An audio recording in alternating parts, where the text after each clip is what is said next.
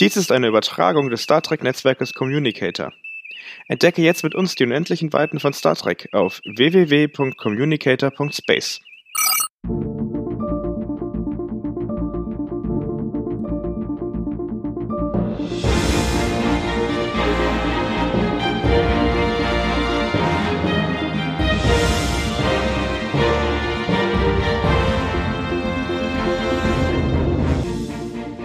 Michael Burnhams Ankunft im 32. Jahrhundert ist eine holprige Angelegenheit. Sie kollidiert mit einem Schiff und beide stürzen auf den Planeten Hima. Der Pilot Book verfolgt seine eigenen Ziele und ist wenig erfreut über Burnhams Auftauchen und die Anliegen, die Discovery zu finden und zu kontaktieren. Es entspinnt sich ein etwas formelhaftes und vorhersehbares Abenteuer, das uns einen ersten flüchtigen Blick auf dieses neue Jahrtausend gewährt Herzlich willkommen zum Trek-Barometer. Heute sprechen wir über die erste Folge aus der dritten Staffel von Star Trek Discovery. Mein Name ist Yannick und ich bin heute gemeinsam hier mit Matthias vom Frexor Network.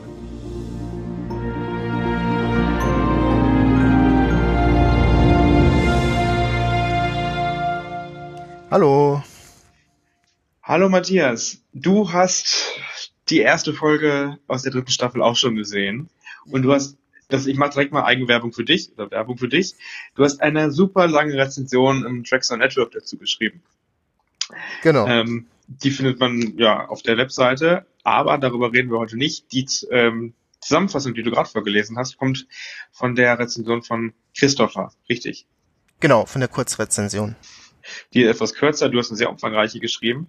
Heute geht's aber nicht darum, was wir davon halten. Das werden wir nicht ganz verstecken können von der Serie, äh, von der ersten Folge.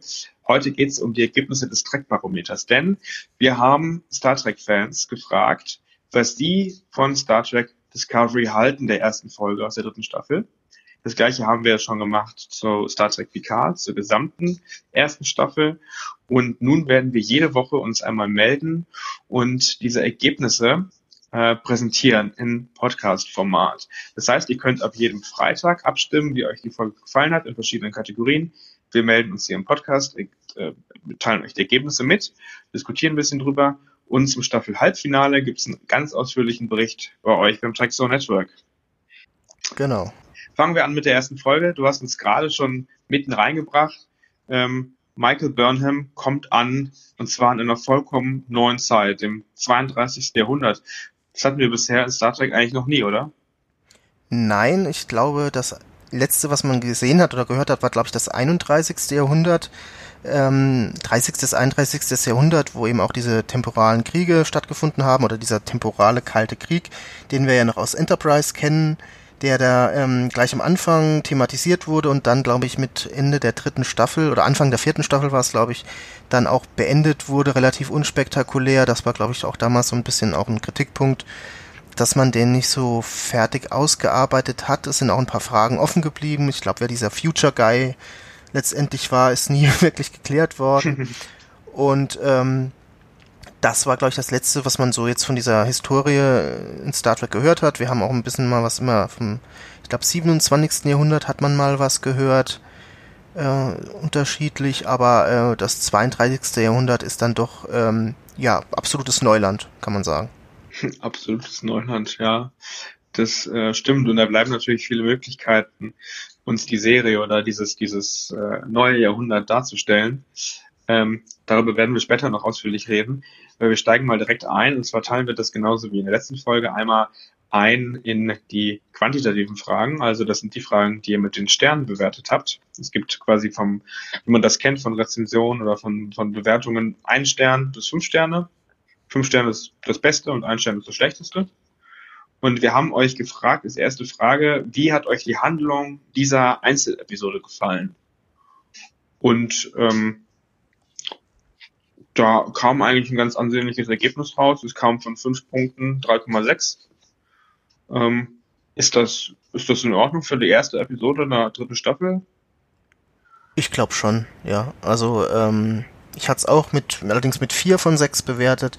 Also schon ein bisschen überdurchschnittlich, aber jetzt auch nicht in, in der Top-Kategorie. Ähm, das hatte wahrscheinlich auch ein bisschen mit der Handlung der Einzelepisode zu tun. Aber man darf die natürlich auch nicht äh, nur jetzt als äh, singuläre Episode betrachten, sondern man muss natürlich auch immer bedenken, dass äh, es quasi ja ja fast schon ein dritter Pilotfilm ist oder eine Pilotepisode, nachdem die zweite Staffel ja auch relativ neu neue neue Setting ähm, gemacht hat und ähm, es halt auch wie gesagt eine neue Zeit ist, eine komplett neue Handlung und ich denke, dass sie als Einführung in diese neue Zeit durchaus äh, ihre Funktion erfüllt. Mhm. Das ist natürlich schon spannend, was du gerade ansprichst. Das ist, mit, das ist tatsächlich so, dass Discovery ja tatsächlich in jeder Staffel bisher irgendwie in einem vollkommen neuen Setting stattfindet. Mhm. Hatten wir das bisher schon mal in Star Trek? Ich überlege gerade eigentlich nicht. Nee, also man hat natürlich bei ähm, Deep Space Nine mit der Defiant und diesem ähm, Dominion-Storybogen, äh, den man ja schon am Ende der zweiten Staffel dann äh, ein bisschen stärker eingeführt hat. Der ging, glaube ich, schon in der zweiten Staffel, wurde das Dominion schon mal erwähnt, aber dann äh, mit dieser Folge ähm, der, mit den Chemhadar, der Chemhadar heißt, glaube ich, im Englischen, im, im Deutschen weiß ich gar nicht mehr, wie die Folge ja. hieß. Ach so, die Folge, das weiß ich nicht. Ich dachte, die Wesen. Letzte Folge der zweiten Staffel. Ähm, der Plan des Dominion heißt er, glaube ich, genau. Und dann gibt's ja dann Anfang der dritten Staffel wird dann die Defiant eingeführt. Die Suche heißt eben diese Doppelfolge, wo, wo auch so ein kleiner Neustart war, aber jetzt kein kompletter Neustart. Voyager dritte Staffel kann man auch sagen, war so ein bisschen ein Neustart, glaube ich, weil ähm, die in den ersten zwei Jahren doch immer, hat man immer so ein bisschen den Vorwurf ähm, geäußert, dass die Voyager ja im Kreis geflogen wäre, weil sie immer wieder auf die Kazon getroffen sind und die Vidianer, obwohl die Kazon ja eigentlich technisch unterlegen waren. Und dann gab es ja auch diese Doppelfolge, der Kampf ums Dasein. Mhm. Und danach ist die Voyager aber dann aus diesem Raum äh, rausgeflogen und äh, in einen komplett neuen Bereich und dann sind die Kaiser noch nicht mehr aufgetaucht. Von daher war das auch in einer gewisser Weise ein Neustart, dass man wirklich das Gefühl hat, die Voyager kommt endlich mal voran. Und äh, aber so ein richtiger Neustart war es nicht. Gut, bei Enterprise war es auch in gewisser Weise Neustart, äh, wenn man sich daran erinnert, eben da gab es ja diese äh, Storyline mit den Xindi und dieser Ausdehnung, die die geflogen sind. Also man muss schon sagen, die dritten Staffeln waren schon immer so ein bisschen auch ein, ein Neustart. Next Generation mhm. haben sie mhm. neue Uniformen gekriegt. Ja, und das ganze ähm, Team hat sich wurde ja auch geändert. Ja, aber bei Next Generation war es ja auch so, dass sich das Team hinter den Kulissen vollkommen geändert hat. Genau. Wie sieht das aus bei dieser, dieser dritten Staffel? Ich glaube, da haben wir relativ ähm, Kontinuität, also auch. Also die Michelle Paradise hat ja, glaube ich, da auch das Showrunner übernommen, zusammen mit Kurtzman. Bei den Autoren bin ich mir nicht so ganz sicher. Also Regie ist auch wieder ähm, relativ gleich. Es gab ja da diesen äh, Streit wegen irgendeinem Autor, der irgendwie dann gekündigt wurde oder freiwillig gegangen ist, weil es irgendwie irgendwelche Vorwürfe gab. Das wurde mal angesprochen. Aber ansonsten ist es, glaube ich, relativ ähm, Konstanz drin mehr wahrscheinlich als in der zweiten Staffel. Da gab es ja diesen Showrunner-Wechsel mitten in der Staffel oder relativ am Anfang. Und ähm, ja, wir wollen mal hoffen, dass sich das dann auch in der Produktion und in, in der Stringenz der Handlung dann auch niederschlägt. Ja, übrigens, äh, das ist, bringt mich direkt zum nächsten Thema oder zur nächsten äh, Kategorie. Ähm, und zwar die Stringenz des Staffel- und serienübergreifenden Handlungsstrangs. Ähm, mhm. Da haben übrigens in der gesamten Umfrage 172 äh, Leute teilgenommen. Ich sage sogar, es haben 172 Trekkies teilgenommen. Ähm, und die Bewertung ist tatsächlich ganz gut. Also man hat da eine bessere Bewertung als ähm, in der Bewertung der Einzelepisode und zwar 3,75 Sterne von 5. Ähm, und mit Abstand wirklich am meisten haben äh, 112 Leute mit fünf oder vier Sternen abgestimmt. Also mhm. es ist tatsächlich ganz gut, obwohl man natürlich auch fairerweise sagen muss, man kann eine, einen Staffelhandlungsstrang natürlich noch nicht ähm, zu Beginn einer, Serie, einer Staffel sehen. Also wenn wir davon reden, reden wir gerade von einem serienübergreifenden Handlungsstrang. Genau, deshalb habe ich auch bei meiner Rezension gar keine Wertung reingemacht, ähm, weil es sowohl aus der Serienperspektive als auch aus der Staffelperspektive logischerweise schwierig ist. Staffel, klar, die fängt erst an. Und bei der Serie ist halt auch ähm, in gewisser Weise, wie wir eben gesagt haben, ein Neustart. Allerdings muss man natürlich sagen, dass die, dieser Übergang als Cliffhanger zwischen der zweiten Staffel und der dritten Staffel, dass das schon kontinuierlich dann aufgegriffen worden ist. Genau. Und äh, also das, das muss man schon sagen, das haben wir schon gemacht. Genau. Ja. Der Stringenz des Kanons ist dann die dritte Kategorie, ähm, hat auch okay abgeschnitten mit 3,5 äh, Punkten von 5 Also ähm, man muss da vielleicht sagen, in der Mitte, also klar, logischerweise, wenn man fünf Punkte vergeben kann, ist die Mitte davon 2,5. Also das heißt, wir sind hier noch schon weit über Durchschnitt um einen ganzen Punkt. Ähm, und da haben wir etwas mehr Bewertungen, äh, etwas mehr Vier-Sterne-Bewertungen als Fünf-Sterne-Bewertungen. Aber auch da sind wir bei einem klaren Wert von über 100, 100 Stimmen in dem Bereich vier bis fünf Sterne. Also im Stringenz des Kanons scheint es auch äh, recht, recht stark zu sein, recht gut zu sein. Jetzt sehen wir ja auch äh, Rassen wieder, die wir bereits schon kennen, sehr gut kennen eigentlich auch. Genau, also wir haben äh, Andorianer, die auch jetzt in den letzten Serien in Discovery und in äh, Enterprise auch schon eine, eine, große Rolle gespielt haben, was in den Serien davor eigentlich, äh, bis auf die Originalserie eigentlich waren sie nicht existent oder nicht nennenswert existent, sind vielleicht mal erwähnt worden. Äh, Telleriten haben wir, glaube ich, gesehen. Ähm, es waren auch sogar ein paar Cardassianer zu sehen, meine ich und die Lurianer, das ist die ähm, Spezies, aus der ähm, Morn, äh, der, der berühmte Bargast aus Deep Space Nine entstammt. stimmt, und über stimmt. die haben wir eigentlich auch nie so viel ähm, gehört. Irgendwie, die kommen, glaube ich, irgendwie aus irgendeinem Nebelgebiet oder so, wenn ich das noch richtig in Erinnerung habe. Und äh, das war ja auch so ein Running Gag, ne? Also der, der äh, Morn äh, galt ja als Plappermaul, aber er hat ja in der Serie, also in der englischen Fassung, hat er eigentlich kein einziges Wort gesagt. Der Deutschen ein einziges, Deutschen, ne? Genau, da haben sie immer was ins, äh, in den Mund gelegt irgendwie. Und äh, also da haben sie auf jeden Fall auch ähm, ja, Spezies aufgegriffen, die ähm, aus den anderen Serien, auch aus der Next Generation kommen, was ja eigentlich eine Spezies of sind, die eigentlich wahrscheinlich Burnham noch gar nicht kennt. Dann interessant habe ich gelesen, dass der Stimmt. eine, der eine, der den ähm, Book irgendwie, der den eben verfolgt, äh, irgendwie zu einer Spezies angehört, die für den ersten Kinofilm ähm, geschaffen worden ist, aber die man nur einmal im Hintergrund gesehen hat, als diese, als die Enterprise Crew da in diesem gro großen Raum steht und Picard, äh, Picard sag ich schon, und Kirk die ähm, Mission erklärt. Den haben sie eingebaut. Was auch noch äh, vom Kanon her gepasst hat, war eben diese, wie ich vorhin schon gesagt habe, temporalen Kriege, die wir aus Enterprise kennen und der Slipstream-Antrieb als ja sozusagen der, der Antrieb der Zukunft, der schneller ist als der Warp-Antrieb, der schon in äh, Voyager eine Rolle gespielt hat, als die Voyager nach alternativen ähm, Antriebssystemen gesucht hat, um eben nach Hause zu kommen. Hätten sie damals schon denn gewusst, dass es äh, diesen ähm, Spurenantrieb gibt, dann wäre die Serie deutlich kürzer geworden wahrscheinlich. Und ähm, da hat man doch schon ganz schöne Kontinuität gesehen, auch was den Kanon angeht. Äh, was so ein bisschen Kritikpunkt auch war, war, dass vielleicht die technische Entwicklung in Bezug auf den Kanon vielleicht ein bisschen zu gering ist für 900 Jahre. Aber das ist generell ein Problem wahrscheinlich bei Star Trek, dass da die technischen Sprünge zwischen den Jahrhunderten deutlich kleiner sind, als wir das in den letzten Jahrzehnten erlebt haben. Wenn wir mal zurückgehen von den 50ern, 60ern bis heute, äh, was sich da getan hat, allein schon in der Computertechnik, ist natürlich Wahnsinn.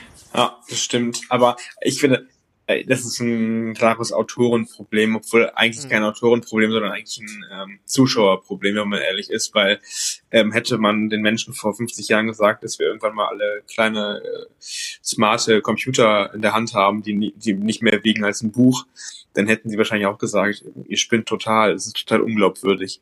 Und ich kann mir vorstellen, dass das äh, in dem Fall ähnlich ist. Also man traut sich manche Sachen, aber äh, man kann jetzt auch nicht vollkommen visionärisch, glaube ich, herangehen. Wäre so das meine mhm. Befürchtung.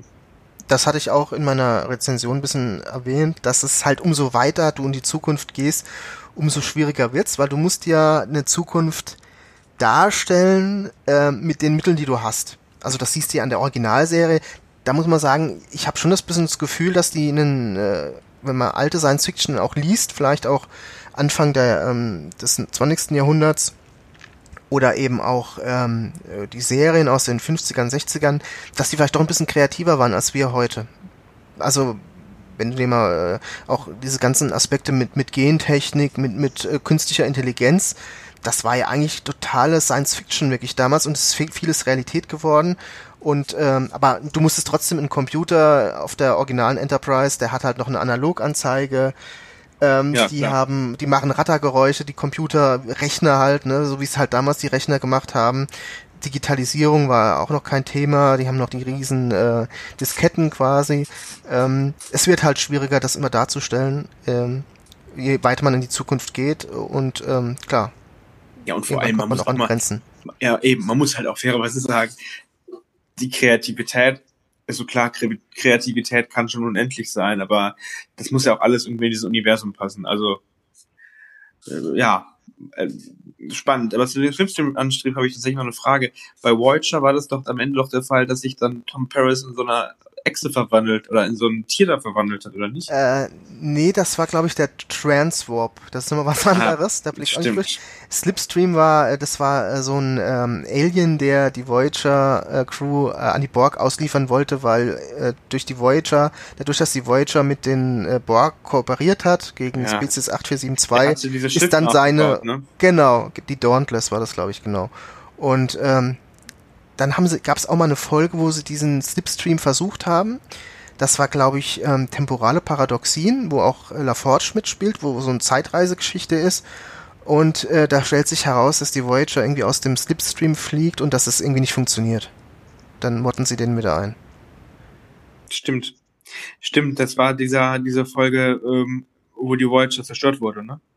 Auf genau, die ist auf dem, auf dem Eisplaneten runtergeknallt, genau. Auch sehr spannende ja. Folge das, das war. Stimmt. Ähm, Was ich vielleicht noch sagen würde zu dieser Zukunft ist, dass ich, ähm, mir, mir wäre auch nichts eingefallen auf der technischen Ebene, wie man das jetzt hätte äh, großartig neu darstellen können. Wo ich halt so ein bisschen drauf hoffe, ist, dass man halt auch in Bezug auf den kulturellen Bereich vielleicht auch ein bisschen ähm, eine Entwicklung sieht von 900 Jahren. Die muss ja nicht unbedingt immer positiv sein. Ich denke, wir haben vielleicht auch ähm, das ist ja. auch so eine Idee in, in, in Science Fiction, dass das immer eine Progression ist, dass es sich immer weiterentwickeln muss. Und es ist ja durchaus auch denkbar, so wie eben, eben diese Katastrophe da äh, stattgefunden hat, dass es durchaus auch mal eine, eine Zurückentwicklung geben könnte. Wäre ja auch denkbar. Ja, übrigens, das wäre ein super Gesprächsthema für, für eine ganz eigene Folge, glaube ich. Mhm. Ähm, ich finde es spannend, dass die erste Folge von Picard oder die dritte, doch, also eigentlich das die erste Staffel von Picard und die dritte Staffel von ähm, Discovery mit einer entweder totalen Zerstörung der Föderation oder mit einer starken Beeinträchtigung der Föderation beginnen. Also in beiden gab es wohl Katastrophen. Beide Katastrophen kennen wir nicht. Äh, genau, also wir, wir haben jetzt irgendwie gehört, es gibt The Burn, also den Brand. No. Und es gibt, äh, es gibt dieses, diese Situation da, die auf dem Mars passiert sein soll aber wir wissen gar nicht so wirklich, was dahinter steckt. Aber trotzdem in beiden Situationen gab es eine krasse ähm, Situation, die die Föderation und die Sternflotte stark beeinträchtigt in ihrem Handeln. Also es geht mehr in Richtung Dystopie, habe ich das Gefühl, in Star Trek Zeit. Ja, das ist ja auch ein Kritikpunkt, der meiner Meinung nach auch zu Recht geäußert wird ähm, seit den neuen Filmen, vor allem jetzt durch die neuen Serien. Es ähm, ist ja eigentlich immer eine Dystopie, ne? Also es wird zwar immer dann mit, mit großen Monologen und Dialogen irgendwie was Positives beschworen und das wird wahrscheinlich auch das Ziel sein in dieser äh, Geschichte äh, von Discovery in der dritten Staffel. Ich nehme an, dass es wahrscheinlich noch in die vierte Staffel mit hineingeht oder noch länger, dass man eben diese, diesen Optimismus wieder reinbringt, aber das Grundsetting ist eigentlich immer negativ gewesen jetzt oder dystopisch. Hm. Die neuen Serien. Und Discovery, die erste Staffel, war eben dieser Krieg gegen die Klingonen. Bei der zweiten Staffel hat man gedacht, oh ja, jetzt geht's wieder um, ähm, um Forschung. Und dann kam natürlich gleich wieder diese Geschichte mit Control und mit der totalen Vernichtung der alles äh, fühlenden Lebens. Und jetzt auch wieder eine dystopische äh, Grundlage, äh, Grund, äh, so ein Setting halt. Und auch bei Picard war halt auch die Ausgangslage auch wieder eher, äh, ja, nicht komplett dystopisch, aber deutlich negativer als das, was wir aus den alten Serien kennen. Wenn man, wenn man mal von den zwei letzten Staffeln äh, von Deep Space Nine absieht. Ich möchte jetzt ganz kurz einen, einen Bogen noch ziehen. Ich weiß, dass viele Leute das noch nicht sehen konnten, aber mir ist gerade aufgefallen, auch bei der Analyse oder bei dem, dem was du gerade gesagt hast, dass ich an Star Trek Lower Decks, also dieser äh, ähm, ähm, Zeichentrickserie, tatsächlich, glaube ich, im Nachhinein so schätze, ist, dass es dort keine Dystopie gibt es ist tatsächlich sehr angelegt an ähm, dieses äh, eine Woche, eine Geschichte. Und das war schon sehr, sehr angenehmer äh, Konsum, ne? sehr angenehme Unterhaltung. Aber ich habe es leider noch nicht gesehen, aber äh, was ich so gehört habe bis jetzt, scheint das wirklich ähm, vom, vom, von der Stimmung her dann doch eher das zu sein, was wir vielleicht von Next Generation und vielleicht auch noch die anderen Serien ähm, im Wesentlichen aus den 90ern kennen oder auch der Originalserie. Ja. ja. wir reden dann darüber, wenn es soweit ist. In Deutschland gibt es genau. die Serie noch nicht, auf Deutsch auch noch nicht. Ich bin sehr gespannt. Aber, und ähm, das spielt in jeder Star Trek-Serie oder jeder Serie sowieso eine wichtige Rolle, ist die Charakterentwicklung. Die Charakterentwicklung ist hier bewertet mit etwas verteilter. Also es gibt immer, es gibt 30 Stimmen bei fünf Sternen. Mit Abstand am meisten haben wir bei vier Punkten oder vier Sternen ähm, und bei den drei Sternen. Das heißt, wir sind hier im äh, Durchschnitt von 3,2 Sternen, die wir bekommen für die Charakterent äh, die Discovery bekommt für die Charakterentwicklung. Ähm, hat es das verdient? Kann man das in der ersten Folge überhaupt schon so sagen? Ja, also wir haben ja im Prinzip zwei Charaktere, die eigentlich noch in Frage kommen.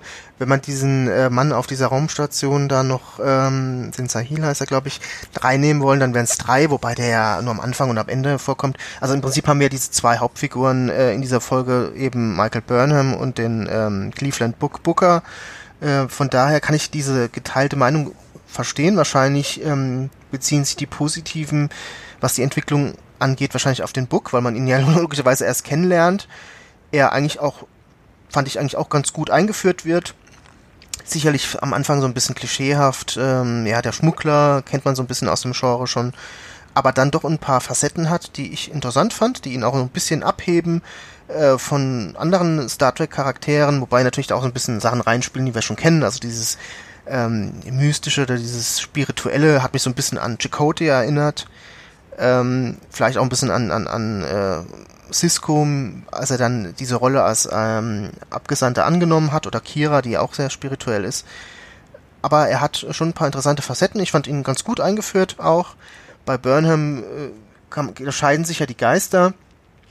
Ich bin ja eher so ein bisschen kritischer. Ich finde halt äh, sie oft zu emotional. In dieser Situation kann man es vielleicht wirklich besser verstehen, weil äh, sie halt wirklich auch allein ist in einer komplett neuen Welt, auf sich allein gestellt aber ich habe halt ein Problem damit, dass sie so emotional ist aus zwei Gründen. Der erste ist, dass sie eben äh, als Konzeption, als Ziehtochter von Sarek ähm, beschrieben wurde, auf Vulkan aufgewachsen, sehr vulkanisch auch am Anfang in der Pilotepisode, wo sie auf die Shenzhou kommt. Und äh, dafür, dass sie als, ähm, als quasi als wie eine Vulkanierin fast aufgewachsen ist unter Vulkaniern, würde ich ihr grundsätzlich mehr Selbstdisziplin in der Beziehung, was das Emotionale angeht, äh, einfach unterstellen, dass sie das haben müsste. Und das andere ist eben, sie war ja auch in der Pilotepisode schon kurz davor, ein eigenes Kommando zu bekommen. Und ich bin der Meinung, auch so wie wir Star Trek kennen, dass jemand, der äh, Captain eines Raumschiffs wird, seine Emotionen äh, auch in solchen Situationen im Griff haben müsste. Also wenn wir uns mal ein paar andere Geschichten angucken aus Star Trek, Riker, der das Borg-Schiff zerstört hat, ein Angriffsziel der Erde, schrei, äh, schreit auch, äh, Angriffsziel Erde schreit auch nicht äh, seine Erleichterung raus, obwohl er die Erde gerade gerettet hat. Äh, Cisco schreit auch nicht die Erleichterung raus, als der Krieg gegen das Dominion beendet ist. Also ich würde ihr einfach ein bisschen mehr äh, emotionale Kontrolle zubilligen wollen. Ähm, aber da scheinen sich die Geister. Es ist halt modern, so emotional zu sein und vielen gefällt das auch. Also habe ich auch kein Problem mit. Also mir gefällt es halt nicht. Mhm. Ja, schon ein spannender Punkt, wenn man das vergleicht. Ich glaube, das das ist wahrscheinlich tatsächlich die emotionalste Person, die wir bisher in Star Trek äh, sehen, gesehen haben. Äh, wenn ich jetzt mal, ich habe, denke jetzt noch an Jessia Dex. Das war glaube ich auch noch so ein äh, etwas emotionalerer Charakter. Ähm, die war auch am Anfang. Genau, richtig. Belana vielleicht noch. Ähm, man kann natürlich sagen, dass die anderen vielleicht auch zu emotionslos waren. Das ich wollte gerade sagen, ich glaube, das genau, genau ich glaube, das ist tatsächlich auch was, was man äh, nicht vergessen sollte. Das ist vielleicht auch so ein bisschen dem Zeitgeist geschuldet, als diese Serien produziert werden wurden. Das stimmt. Ich habe halt nur halt bei Burnham das Gefühl, dass es ein bisschen überzogen ist, was die Masse angeht. Also man darf halt noch nicht die in jeder Folge so weinen lassen. Heute hat's gepasst, also beziehungsweise in der, in der letzten Folge hat's gepasst. Und das, glaube ich, wäre gar kein Problem, wenn man sie nicht schon in der zweiten Staffel in so gut wie jeder Folge hätte heulen lassen. Dann hätte ich damit gar kein Problem gehabt. Aber es gab eine Szene in der zweiten Staffel, wo ich sage, die geht gar nicht. Und das war, als sie eben diese Luftschleuse betätigen musste, um die Arium in den, in den Weltraum zu blasen, um die Discovery Crew zu retten. Und sie konnte es nicht, weil sie zu emotional war. Und jemand, der Commander ist und der Captain werden möchte, irgendwann muss das können. Das ist ein Problem. Dass man, wenn man das, wie gesagt, wenn man es in der zweiten Staffel nicht übertrieben hätte, dann wäre das jetzt an der dritten Staffel auch kein Problem gewesen. Ja, verstehe ich. Trotzdem ist die Folge relativ spannend gewesen, finde ich zumindest, und das sagen auch unsere ähm, Hörerinnen und Hörer und Leserinnen und Leser. Denn äh, die Spannung hat eine Bewertung bekommen von 3,5, ähm, was ganz gut ist dafür. Und ich muss auch ganz ehrlich sagen, ich habe ähm, war auch durch durchweg äh, ja habe Spannung gespürt in dieser Folge. Also im Sinne von ich konnte jetzt nicht äh, sagen, wie sich die Folge entwickelt. Das war nicht vorhersehbar. Und es hat sich, glaube ich, viel gewendet. Also ich habe, ich fand es schon, äh, was das angeht, schon sehr spannend. Ja, ich habe es auch nur mit drei Sternen gegeben. Ähm, einerseits hast natürlich recht, es gab ein paar Wendungen, die ähm, vielleicht überraschend kamen.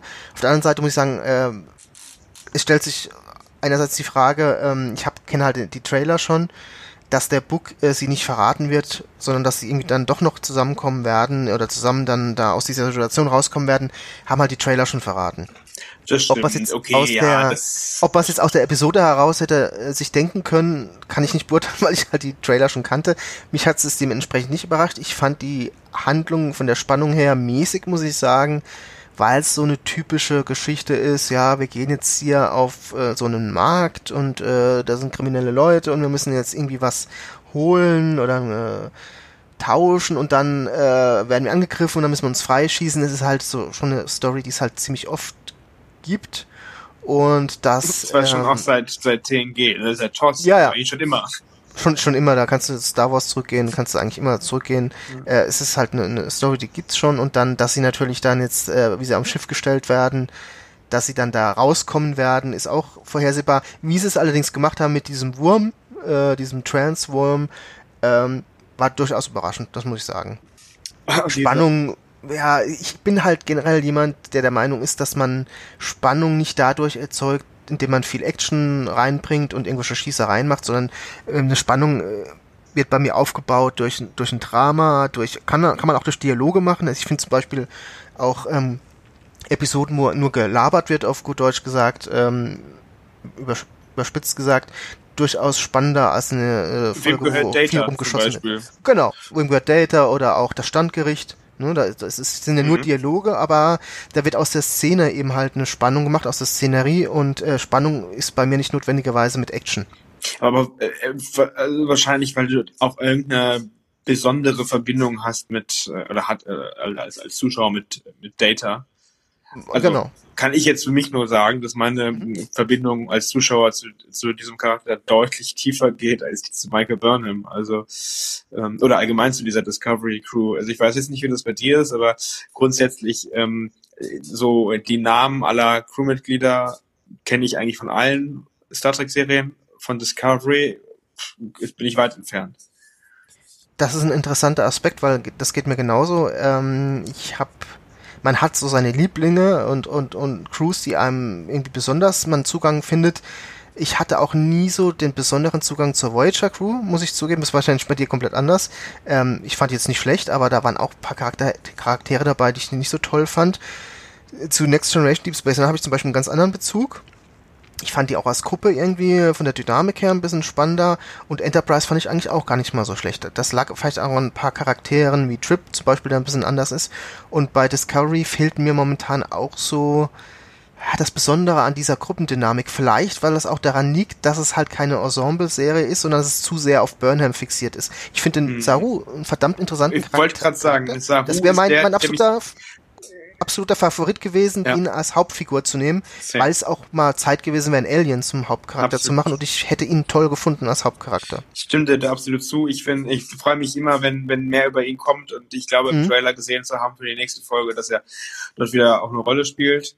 Mhm. Ähm, äh, das, das stimmt. Ich finde, das ist, das ist, aber das ist halt auch, finde ich zumindest, ähm, wieder so ein mehr oder weniger klassischer ähm, erster Offizier, für mhm. Star Trek-Serie. Jemand, der bedacht handelt, jemand, der abwägt, vielleicht in dem Fall jemand, der in den ersten zwei Staffeln noch etwas ängstlicher war aufgrund seiner biologischen Natur, aber auch jemand, der entschlossen ist seit neuestem. Also daher, den finde ich auch super spannend und ich würde mich auch freuen, wenn wir mehr über seine Kultur jetzt auch im 32. Jahrhundert erfahren würden. Genau, und das ist der Punkt, wo ich einfach denke, diese Entwicklung, die er genommen hat, vom, vom Angsthasen zu diesem gereiften Offizier, der er jetzt zu sein scheint, äh, wenn man das als, als Hauptthema für diese Serie genommen hätte und ihn über verschiedene Staffeln angefangen vielleicht, dass er erstmal Lieutenant Commander ist oder Lieutenant und dann aufsteigt immer mehr und dann immer mehr diese Ängste überwindet, immer mehr in, in diese Rolle reinfindet, die er jetzt in, innerhalb von einer Staffel mehr oder weniger gefunden hat.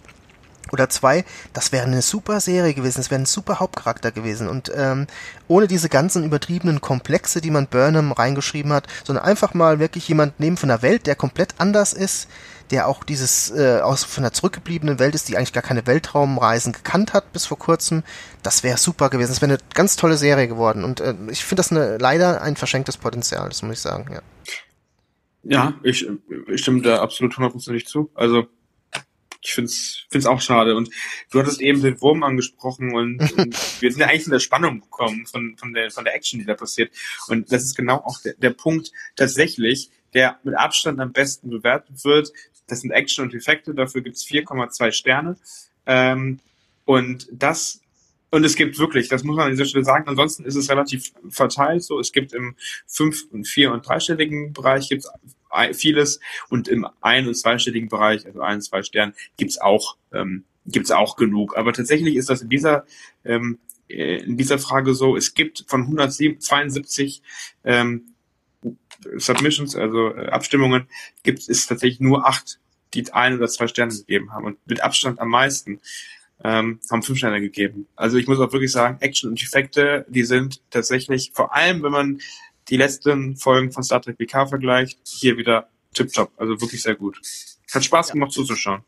Definitiv, aber das ist auch die ganze Serie schon über gewesen. Also ich kann mich nicht erinnern, dass es mal eine Folge gab, wo ich gedacht habe, boah, schlechte Effekte. Auch es geht ja nicht um die Effekte, ne? Das ist auch die ganze Inszenierung, Kameraführung. Ähm, den Score habe ich sehr stark gelobt in meiner Rezension. Den finde ich klasse, wie der Jeff Russo das auch macht. Mhm. Und ähm, also was, was, was die Optik angeht, das Visuelle, da, da gibt's eigentlich auch nichts zu kritisieren an, an Discovery. Ja. Vielleicht das Einzige, was ich kritisiere, ist, dass so ein eigenständiger Look fehlt, den eben die 90er-Serien hatten. Da hast du halt wirklich halt sofort gemerkt, ja, also Star Trek und äh, keine andere Science-Fiction-Serie. Und ähm, bei diesem New Track, wie man ja so oft sagt, auch ähm, Discovery und Picard, hat man manchmal halt schon den Eindruck, es geht schon ein bisschen in Richtung Mainstream Science Fiction. Das ist das Einzige, was ich vielleicht kritisieren würde, dass vielleicht so das besonders Individuelle so ein bisschen fehlt. Aber ansonsten ist natürlich top. Gerade jetzt in dieser Folge äh, die Außendrehs in äh, Island waren super. Also ganz tolles Setting auch. Ne? Mhm. Und äh, hat wahrscheinlich auch ordentlich Geld gekostet. Und äh, nee, das, das muss man sagen, ist wirklich super, ja. Wird übrigens später in den Freitextantworten auch nochmal erwähnt, dass, mhm. dass diese Außendrehs in Island toll sind und sieht auch einfach super aus. Und ich meinte auch, Star Trek hat schon immer, ich glaube, für seine Zeit gute Effekte äh, genutzt. Auch, wenn man natürlich sagen muss, man hat natürlich einmal investiert und dann gerne auch auf diese Investment zurückgegriffen. Also man hat ja oft irgendwie dann äh, gewisse Kampfszenen oder Explosionen von einem Bird of Prey oder ne, von Set-Szenen ähm, von äh, von der dem Sternenflottenhauptquartier, die einmal aufgenommen ja. wurde, kam dann öfter vor. Also in einem genau. Film, in einer Serie, in mehreren Folgen einer Serie. Ne? Also und ich kann mich erinnern, äh, bei der vierten Staffel von Enterprise, da ging es ja auch immer darum, ob die Serie noch verlängert wird. Dann ist sie dann doch nochmal um eine vierte Staffel verlängert worden. Und da gab es, glaube ich, auch Budgetkürzungen und da war, hat man schon gemerkt, zumindest am Anfang der Staffel, glaube ich, dass die Effekte nicht mehr das Niveau hatten, was sie in der Staffel davor hatten. Also wenn ich dann diese eine Folge denke, wo Archer dann äh, irgendwie in die, diese Nazi-Zeit kommt, ich meine, da waren die Effekte nicht so gut ich das in Erinnerung habe. Da gab es so, so eine Szene, wo die Enterprise, glaube ich, im Luftkampf auch mit äh, so Flugzeugen aus dieser Zeit irgendwie war und die fand ich ein bisschen schlecht. Mhm. Wobei, äh, die, da, da, muss man sagen, die vierte Staffel ist von der Story einfach auch wieder rausgerissen hat und ich glaube, gegen Ende der Staffel hatte ich auch das Gefühl, dass die Effekte wieder besser geworden sind, aber ich hatte in der vierten Staffel von Enterprise mal zeitlang so das Gefühl, oh ja, die Effekte, das ging auch schon mal besser. Ja, und äh, ich äh, füge hinzu, die letzte Folge von Star Trek PK war, was das angeht, eine Beleidigung für die Augen. Ja, das war diese Copy and Paste Geschichte, ja. Ja, aber zu deren Ehrenrettung, es war Corona und die haben wohl aus dem Homeoffice gearbeitet, aber das werden wir jetzt sehen. Bei Discovery ist ja das meist, glaube ich, äh, oder zumindest ein Teil der Staffel auch im Homeoffice gemacht worden. Und ähm, Dann muss man mal gucken, wie es da wird, aber bis jetzt sah es alles super aus. Ja, ich glaube, dazu muss man, glaube ich, noch sagen, dass natürlich bei PK die äh, offensichtlich, wenn das stimmt, was sie sagen, über Twitter haben sie das, glaube ich, geschrieben, ähm, dass die das quasi auf unter Zeitdruck zu Hause noch mhm. machen mussten. Und jetzt bei Discovery hatten sie natürlich deutlich mehr Möglichkeiten, sich da vielleicht noch technisch besser auszustatten. Genau. Also hoffentlich bleibt es so. Ähm, kommen wir zum spannenden oder zum lustigen Teil, und zwar dem Humor. Ähm, der ist tatsächlich relativ gleich verteilt. Also es gibt einen Durchschnitt von 3,2, ist immer noch gut, aber ich würde, ich würde sagen, Humor ist nun mal äh, ist nun mal nicht verhandelbar. Also, genau. So da hat halt jemand seine eigene, jeder seine eigenen Maßstäbe für bestimmte Sachen lustig und bestimmte Sachen auch sehr unangenehm. Das werden wir gleich noch sehen. Bezieht sich vor allem auf die ähm, Szene, wo Burnham unter Drogen ist. Also was der eine lustig findet, das ist für den anderen Fremdscham. Ja, genau. Ich wäre eher so die zweite Kategorie, aber da, da würde ich dir auch zustimmen, dass es Humor ist wirklich ganz individuell und dem einen gefällt es, dem anderen nicht. Und wenn es äh, so ist, dass den einen gefällt, ein Teil und der anderen nicht, dann ist es okay. Ja. Genau. Ähm, kommen wir zu dem vorletzten Punkt zu, für die allgemeinen Fragen zu dieser Folge, der intellektuelle Anspruch. Ähm, hat eine Bewertung von 2,8, das war noch besser als der Durchschnitt, aber ist schon deutlich schlechter verteilt. Also wenn wir uns anschauen, die meisten Stimmen finden wir tatsächlich hier eigentlich im Bereich ein bis drei Sterne. Also die meisten mhm. Stimmen haben, haben drei ähm, Sterne gegeben. Ähm, aber deutlich mehr haben ein oder zwei Sterne als vier oder fünf gegeben. Das heißt, der intellektuelle Anspruch wird relativ äh, gering gesetzt. Hätte man da aus einer Folge mehr machen können, die quasi ins 32. Jahrhundert geht? Oder wäre das viel gewesen für den Anfang einer Staffel? Also ich bin in dieser Frage, was so Gesellschaftskritik, intellektueller Anspruch angeht, eigentlich immer ähm, sehr kritisch auch, weil ich das immer sehr wichtig finde. Und ich muss sagen, mir hat das äh, im Gegensatz zu der Umfrage jetzt hier, äh, habe ich das deutlich besser gesehen. Man muss natürlich sagen, okay, ähm, was nicht so großer intellektueller Anspruch ist, ist die, die Geschichte an sich, also ist nicht so verzweigt. Wir haben ja nur eine A-Story, äh, ist eine relativ simple Story. Ähm, Burner trifft Book, ähm, erzählt ein bisschen was über Burn, dann äh, gehen sie eben zu diesem Markt, flüchten. Also ganz kurz, das bedeutet, A-Story meint, es finden nicht mehrere Handlungsstränge parallel genau. statt. Genau. Gibt nur eine, eine wesentliche Handlung, was für heutige Zeiten eigentlich ungewöhnlich ist. Wenn du dir die Originalserie anguckst, da ist das eigentlich immer so. Da mhm. gab es ja noch keine B-Stories in dem Sinn. Die sind ja erst so, ich glaube in der ersten Staffel von, von Next Generation eigentlich auch nicht so. Die sind erst so ab der zweiten, dritten Staffel eingeführt worden. Das war dann so ein bisschen moderneres. Das ist so auf der Brücke passiert was und äh, aber genau. William Riker ist auf dem Holodeck mit seiner genau. irgendeiner Holo-Freundin. Ja, das war wahrscheinlich Ed LaForge, aber obwohl, äh, genau, der hat, aber das stimmt, Riker auch, ja. Genau, also dass man eben auch mal so noch mal eine Charakterfolge hat, ne? Also eine, eine Troy-Folge, eine War-Folge, eine LaForge-Folge und sowas. Und ähm, hier haben wir, wie gesagt, nur diese eine A-Story und die ist natürlich jetzt nicht so intellektuell anspruchsvoll. Was ich aber ähm, gut fand, waren so ein paar versteckte, ja, Parabeln, nenne ich das jetzt mal. Ne? Also einerseits diese ganze Thematik mit dem, ähm, mit dieser Verknappung von dem Dilithium ist natürlich eine klare Anspielung auf äh, unsere Situation heute nicht nur Klimawandel, sondern generell eben die, die Ausschöpfung der Ressourcen, die eben nicht nachwachsen, ne? also Erdöl, Erdgas vielleicht, sowas in der Richtung, äh, was ja auch die Grundlage ist im Wesentlichen für unsere Mobilität, was Auto betrifft, aber natürlich auch Langstrecken, Schiff und, und Flugzeug. Und die Frage natürlich wäre, wenn wir diese Ressourcen nicht mehr in der, in dem Ausmaß zur Verfügung haben, wie wir es momentan haben, würde sich ja der globale, äh, die globale Mobilität ja auch zurückbilden. Das heißt, wir könnten nicht mehr einfach so äh, in Frankfurt oder in Hamburg oder sonst irgendwo ins Flugzeug einsteigen und dann irgendwie nach Amerika fliegen oder nach Japan, sondern es könnten halt auch nur noch ganz wenige Privilegierte. Und ähm, dann kommt noch hinzu bei ähm, dieser Folge jetzt, dass auch die Kommunikation nicht mehr komplett möglich ist über Sektoren.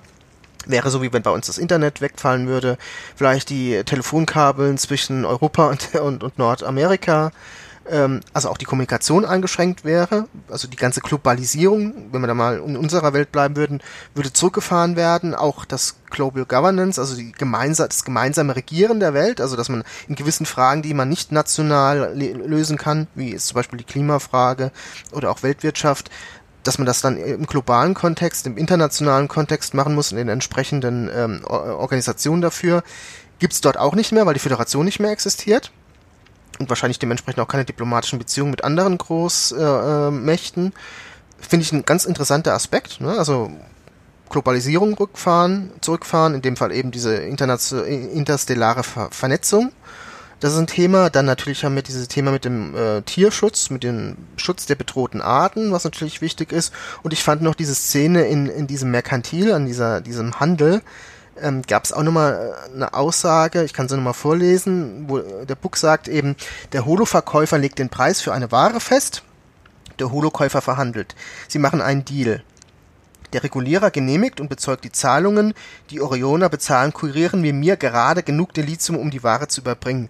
Also hier hast du auch so ein bisschen Online-Handel, ja, also es ist mhm. keine direkte Verbindung mehr, auch so ein bisschen diese Ausbeutung, ne, dieser Paketservice, das ist ja auch so ein, so ein, so ein Thema, wo man sagt, dann gibt's nochmal ein, ein Subunternehmen und nochmal ein Subunternehmen und die werden, haben grottige Arbeitsbedingungen, werden schlecht bezahlt, unglaublichen Stress, gerade jetzt in der kommenden Weihnachtszeit fand ich auch so ein bisschen eine schöne Anspielung auf äh, ja auf unseren Kapitalismus, wer sich entwickelt hat, auch durch den Onlinehandel. Ne?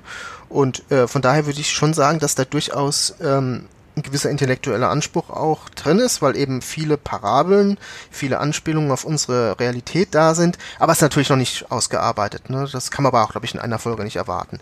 Aber für den Start finde ich es eigentlich echt gut. Ja, ich wollte gerade sagen, also äh, grundsätzlich auch die erste Folge auch nicht irgendwie überfrachten. Nee. Aber finde ich auch, der intellektuelle Anspruch ähm, ist da, aber ich glaube, der Punkt, den du, den du am Anfang gebracht hast, ich glaube, der ist relativ valide. Vielleicht ist es tatsächlich so, dass wenn man gewohnt ist, dass A, B und teilweise eine C-Story existiert und mhm. jetzt tatsächlich nur ein Handlungsstrang ist, dass man damit halt so gefühlt äh, den Anspruch runtersetzt für den Zuschauer, weil er muss ja wirklich nur einer Geschichte folgen, die auf dem Bildschirm abläuft und nicht irgendwie einer Parallelgeschichte, die noch ja parallel dazu läuft. Genau, aber an sich halt heutige Erzählform. Auf der anderen Seite muss man natürlich aber auch fairerweise sagen, das war ja aber auch einer unserer Hauptkritikpunkte in den ersten beiden Staffeln, dass die Folgen überladen waren, waren, ne? dass man zu viele ja, ja, ja. Fässer aufgemacht hat und, und sie dann nicht fertig gemacht hat. Von daher äh, müssen wir dann auch unsere eigene Kritik vielleicht ein bisschen reflektieren und sagen, also für eine Einführung und äh, ich finde es gut, dass man langsam reingeht. Ich finde auch die Idee, dass man die Discovery nicht sieht in dieser Folge, das war auch ein Kritikpunkt, den ich öfters mal gehört habe, finde ich eigentlich toll, finde ich eigentlich gut, weil hier wirklich ein, ein richtiger Spannungsbogen aufgemacht wird. Natürlich wissen wir, dass die Discovery nicht zerstört ist, aber wir wissen trotzdem nicht, auch wenn ich mal von den Trailern ausgehe, kommt die jetzt in, in zwei Wochen an, kommt es in zwei Monaten an oder kommt sie erst in 20 Jahren an? Okay, 20 Jahre vielleicht nicht, aber ich könnte mir schon vorstellen, dass da vielleicht eins, zwei, drei Jahre vergehen, bis die kommt. Mhm. Und das finde ich eine finde ich eine, eine tolle Sache, dass sie das so gemacht haben. Da muss ich sagen, großes Lob. Ich glaube auch, das, was man nur festhalten muss, ist, dass wir natürlich nicht beurteilen können, dass ähm, die Kritiker, die bei den ersten Staffeln gesagt haben, es passiert zu viel, jetzt dann sagen, mhm. es passiert zu wenig. Ja, genau. Kann man ja nicht nachvollziehen. Aber ähm, äh, erfahrungsgemäß kann man nicht alle Sachen oder kann man, macht da immer was falsch und kann man nie alles richtig machen. Und dementsprechend, wenn es zu viel davon gibt, kritisieren die Leute, dass es zu viel davon gibt und wenn es zu wenig davon gibt, dann halt vice versa. Also äh, es gibt immer was zu meckern.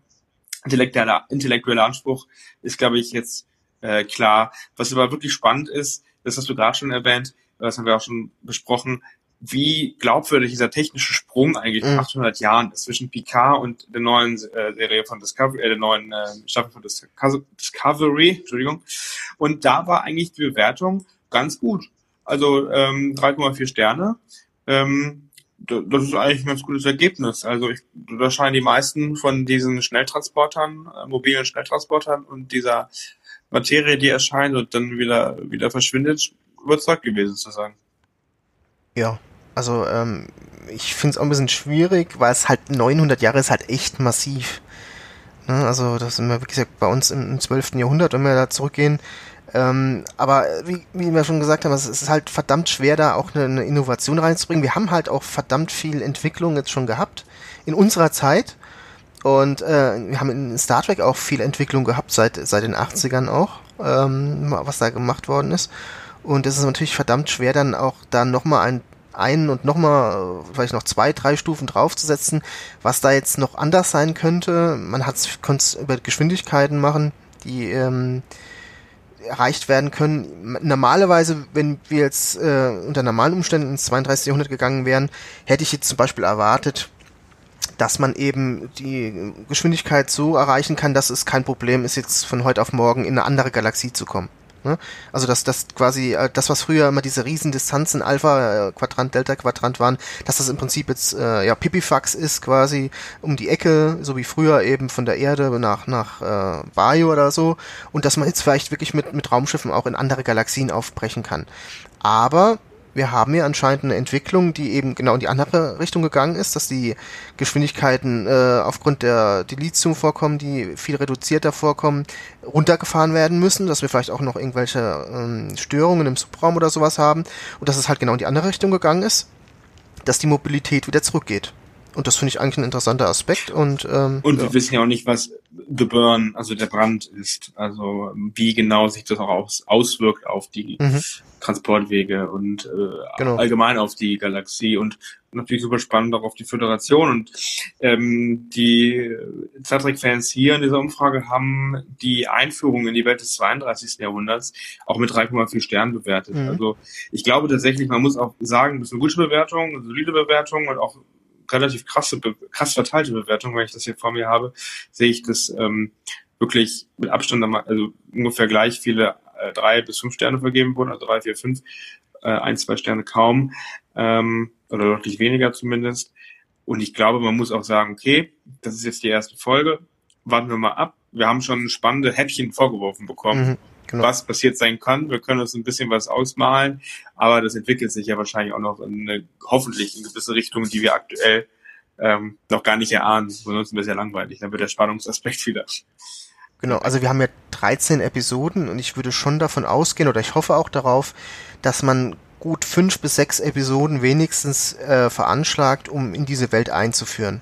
Und das würde ich auch so tun, weil man muss ja ein bisschen einen Spannungsbogen aufbauen dass man eben irgendwann mal die Erde sieht, was, was wir ja auch schon im Trailer gesehen haben, dass das vorkommen wird, dass man wahrscheinlich auch Vulkan sieht, dass man so diese zentralen Welten ähm, der Föderation mal sieht, was ist mit denen eigentlich passiert. Schön wäre auch, Trill haben wir ja auch schon im Trailer gesehen, wird kommen. Schön wäre auch, dass man vielleicht mal einen Blick guckt, was machen die Klingonen so, was machen die Cardassianer so.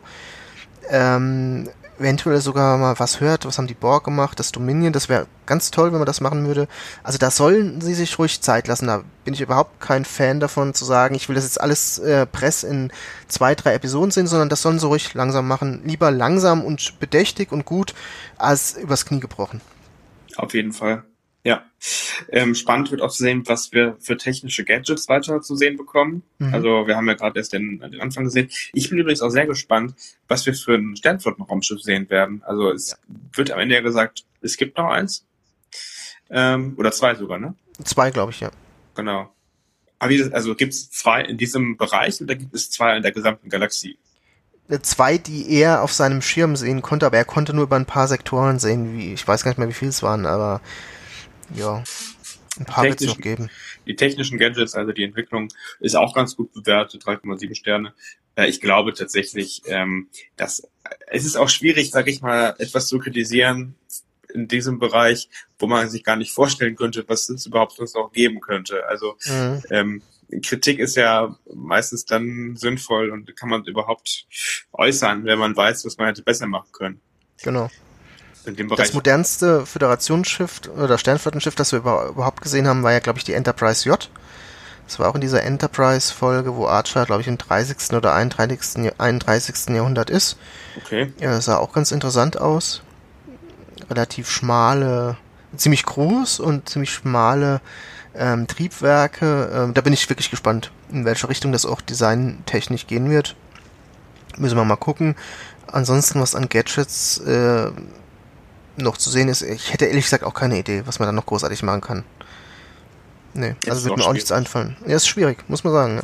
Ein paar Gadgets haben wir gesehen in dem Raumschiff von Cleveland Book, der übrigens äh, die Einführung von ihm, äh, Cleveland Booker, Entschuldigung. Obwohl Book ist sein Spitzname, ne? Genau, so habe ich es auch verstanden, ja. Also Cleveland Booker alias Book. Na gut. Also die Einführung von ihm wurde auch mit zweieinhalb Sternen bewertet. Also ähm, ich glaube, das ist ein Charakter, der uns jetzt noch weiter stark begleiten wird. Ähm, ersetzt er irgendwen im Cast? Äh, sind ja einige zurückgeblieben, ne? Also ähm, der ist ja quasi der neue von Burnham wahrscheinlich, also dementsprechend äh, ersetzt er eben den, den Tyler, den, den Ash Tyler. Ähm, wer ist denn noch zurückgeblieben? Weiß ich gar nicht mehr. Der Tyler und äh, ja, das war eigentlich eher im Wesentlichen von den Hauptcharakteren. Ja, ich denke schon, dass er ihn quasi ersetzt dann. Als Tyler ersetzt. Ja, also ich fand ihn auch ganz interessant. Ähm, besser als erwartet, obwohl ich eigentlich gar nicht so genau wusste, was ich von ihm erwarten soll. Wie gesagt, am Anfang war ich ein bisschen klischeehaft, aber ähm, hat ihm doch ein paar interessante Facetten gegeben und ich glaube, dass auch von seinen Geheimnissen bei weitem noch nicht alle gelüftet sind. Gerade, der wird ja auch viel spekuliert über seine Katze, was die wohl sein könnte. Mhm. Und äh, ja, mal gucken. Ich fand ihn äh, ein angenehmer neuer Charakter. Ja. Das finde ich tatsächlich auch, das gefällt mir zum Beispiel besser an neuen Star Trek. Man muss ja mal positive Sachen erwähnen, bevor wir gleich zu den qualitativen Fragen kommen. Was mir gefällt, ist, dass die Charaktere ähm, gefühlt jetzt deutlich länger irgendwie ein Geheimnis mit sich tragen. Mhm, mhm, also ähm, wir hatten das in der Vergangenheit so, dass ich erinnere mich noch, ich weiß nicht mehr, wie die Folge hieß, ich glaube, das war erste, zweite Staffel oder erste oder zweite Staffel aus äh, TNG, wo ähm, diese Admirale von irgendeinem so externen Wesen besetzt wurden und äh, die Enterprise zurückgeholt hat. Ich glaube, das war erste Staffel. Ja. Genau, ja. Die Verschwörung, ja. Genau. genau, die Verschwörung. Aus der Staffel sollten ja eigentlich, äh, aus der schon, aus der Folge sollten dann eigentlich auch die Borg äh, entstehen. Also beziehungsweise das war, glaube ich, die eigentliche, ähm, die eigentliche Gegnerspezies, die man entwickeln wollte. Aber ähm, worauf ich nur hinaus wollte, ist, man hat dieses, diese diese Verschwörung in einer Folge gelöst. Also diese, da gab es keine langfristig sich entwickelnde Charakter, der sich irgendwie länger, längerfristig, ja, quasi eingemischt hat oder Teil dieser Crew war, ähm, mit einem Geheimnis. Ich glaube, das Doch, war anders. Einen gab's, einen gab's, aber das war, glaube ich, nicht gewollt oder am Anfang angedacht. Der Dok Dr. Begier der ja dann, äh, da gibt es ja sogar die Folge Dr. Begiers Geheimnis, wo ja, er, es gab schon ähm, ein paar. Also, in der fünften Staffel, ne? genau, wo er in der fünften Staffel, wo er dann eben diese diese genetische Manipulation rauskommt. Genau, ja, ihn gab es, gab Seska, es gab genau. ähm, es gab noch äh, den, äh, den Sicherheitsoffizier auf Deep Space Nine, aber Eddington, das war, ja. Genau, Eddington. Aber das ist, glaube ich, ein Unterschied, dass die von Anfang an nicht als geheimnisvoll dargestellt wurden. Genau. So, die, die wurden irgendwann dann benutzt für so eine Geschichte, mhm. aber ähm, das war ja keine Spannung groß da, weil man davon gar nichts mitbekommen hat, weil die Autoren es selber nicht wussten.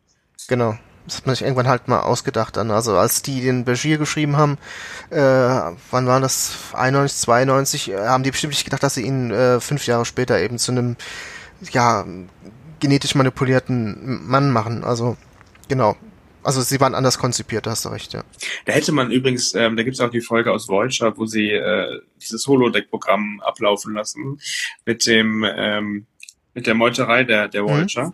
Ich glaube, da hätte man, da hätte man mit den Marquis noch deutlich mehr machen können. Ich meine, Seska hat man genutzt, aber dass der Marquis sich so leicht unterwirft, oh, okay das war so ein Kritikpunkt, den ich auch immer nachvollziehen konnte. Äh, auch gerade Chakotay, der ja auch ein eigenes Kommando schon hatte, auch in der Sternflotte, der war mir auch manchmal ein bisschen zu brav, obwohl er hat, es gab schon Szenen, wo er auch mit, mit, mit Janeway aneinander geraten ist. Aber das hätte, denke ich, hätte man auch ein bisschen, äh, auch die, die Belana war auch am Anfang ein bisschen zu schnell gezähmt. Ja, genau. Am Anfang, äh, das hätte am Anfang ruhig auch mal eine Staffel dauern können und nicht zwei oder drei mhm. Folgen. So. Genau. Aber ja, Star Trek Voyager. Wie gesagt, damit bin ich zu Star Trek gekommen. Also ich kann mich, um auf deine Anmerkung eben anzusprechen, schon ganz gut mit den, mit den Figuren dort identifizieren. Ähm, Klar, schauen wir. Es ist, ist ja? unterschiedlich. Mir waren halt viele Charaktere ein bisschen zu nah an anderen Charakteren, die ich halt schon kannte. Ne? Also Belana so ein bisschen Worf-Kira-mäßig und ähm, Harry fand ich halt langweilig. Aber ich glaube, da bin ich nicht der Einzige. Tuvok war halt so ein bisschen in, in, ähm, in Spock ein neuer. Aber die Crew ist jetzt nicht schlecht. Und ich habe natürlich auch mit denen mitgelitten, als sie da im Delta-Quadrant waren. Aber ich habe zu zur Voyager Crew nicht so den Zugang gekriegt wie zu Deep Space Nine oder zu Next Generation. Komischerweise. Ja. ja, ist auch nicht schlimm. Die DS9 gefällt mir übrigens, in einem, wenn ich das, also im Nachgang noch besser als Voyager. Also ähm, da hat sich meine Präferenz auch geändert irgendwann. Mhm. Spannend wird es jetzt aber natürlich, wie uns vielleicht auch Book oder Booker ähm, näher kommt. Und wir haben in unseren ähm, Freitext-Fragen drei, drei Kategorien gehabt. Dein persönliches Highlight, dein persönlicher Tiefpunkt und sonstige Kommentare. Und Book wird eigentlich immer als relativ interessanter Charakter beschrieben. Mhm. Ähm, und was auch hervorsticht, ist diese Tierfreund-Geschichte und äh, diese Hintergrundgeschichte, also diese Hintergrundstory quasi als ein Tier, äh, als quasi er als Tierfreund. Finde ich tatsächlich, äh, als ich es gelesen habe und das tatsächlich realisiert habe, auch einen spannenden Punkt. Ja, auf jeden Fall. Also ich mag eh Tiere besonders und ich finde auch Tierschutz wird mir auch immer noch zu wenig bedacht heute. Und deshalb mag ich das auf jeden Fall auch. Und ähm, schwierig einzuschätzen ist eben seine, ja, ich habe es mal telekinetischen Fähigkeiten genannt, äh, sein, seine Spiritualität.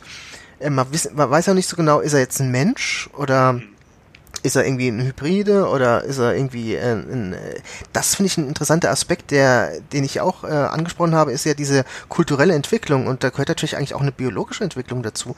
Wer sagt denn äh, nicht, dass die Menschheit sich in den 900 Jahren vielleicht auch ähm, auf, auf biologische Weise äh, weiterentwickelt hat und solche Fähigkeiten entwickelt hat. Oh. Das haben wir in Star Trek ja öfters mal schon dieses Thema, dass es eben da auch eine Entwicklung geben kann in, in Richtung vielleicht so, ja, telepathische Fähigkeiten. Das könnte ich mir vorstellen, dass da nicht mal ein anderer Spezies sein muss, sondern dass sich die Menschheit auch entwickelt hat. Fände ich super. Das fände ich echt oh. super.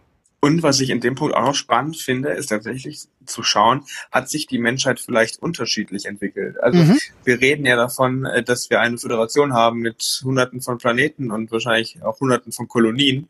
Ähm, und da muss sich ja auch nicht jede äh, Gruppe von Menschen gleich entwickeln. So sieht's aus. Und wir hatten ja in den alten Serien ähm, Next Generation, da war die Sternflotte, äh, die Föderation so um die 200 Jahre alt. Ist jetzt nicht so eine große Zeitspanne, aber jetzt äh, wäre die Föderation ja ähm, so um die 1000 Jahre alt. Muss man 1000 Jahre, ne? Das ist ja Wahnsinn.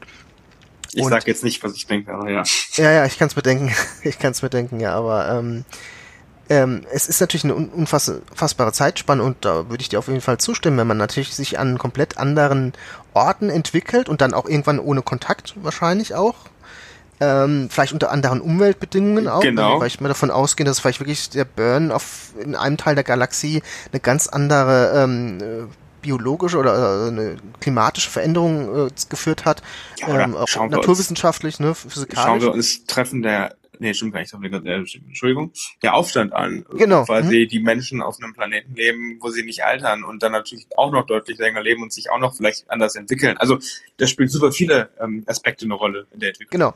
Deshalb sollte man diese, diesen Zeitsprung von 900 Jahren wirklich nicht nur auf diese technische Ebene beziehen, sondern da spielt wirklich auch das kulturelle und auch das biologische, evolutionäre eine, eine Rolle. Und wenn sie das auch noch thematisieren, dann wäre es echt super.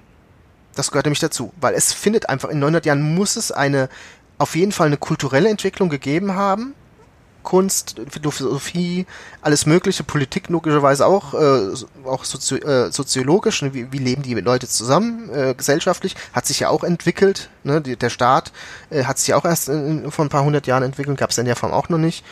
Mm, und, ähm, und natürlich aber auch, wie gesagt, wäre denkbar, dass sich die Menschen halt auch, ähm, ja, was ihre Fähigkeiten, ihre Biologie angeht, verändert. Und ähm, das fände ich echt spannend. Ja, ja absolut. Ähm, und ich glaube, dass daraus kann man wirklich viel machen und ich gehe auch davon mhm. aus, dass sie das gemacht haben, weil äh, ich finde, muss man schon sagen, da wird schon sehr auf viele Details geachtet. Auch gerade was du, was du gesagt hast, dieser ähm, diese Spezies, die eigentlich für, für den ersten Star Trek-Film entwickelt wurde, die jetzt auch wieder hier vorkommt. Ähm, ich, ich kann mir schon vorstellen, dass da kluge Köpfe im Hintergrund sitzen, die das mitentwickeln. Äh, ich bin auch sehr gespannt, ähm, was sich da rausstellen wird. Und was mich auch interessiert in dem Zusammenhang, ist diese Katze, ja, die mhm. Book hat. Ist das eine normale Katze? Äh, ist die vielleicht auch weiterentwickelt oder handelt es sich da um ein Hologramm? Ich weiß es nicht. Aber finde ich tatsächlich auch eine spannende, spannende ja, Fragestellung. In den Freitext-Kommentaren wurde dazu auch geschrieben, dass das eine kleine Hommage an Data ist mit Spot. Ja, klar auch die Katze kann sich natürlich weiterentwickelt haben, ne? Gehört ja auch dazu. Äh, auch den, den Aspekt mit der Religiosität wollte ich nochmal an, aufgreifen.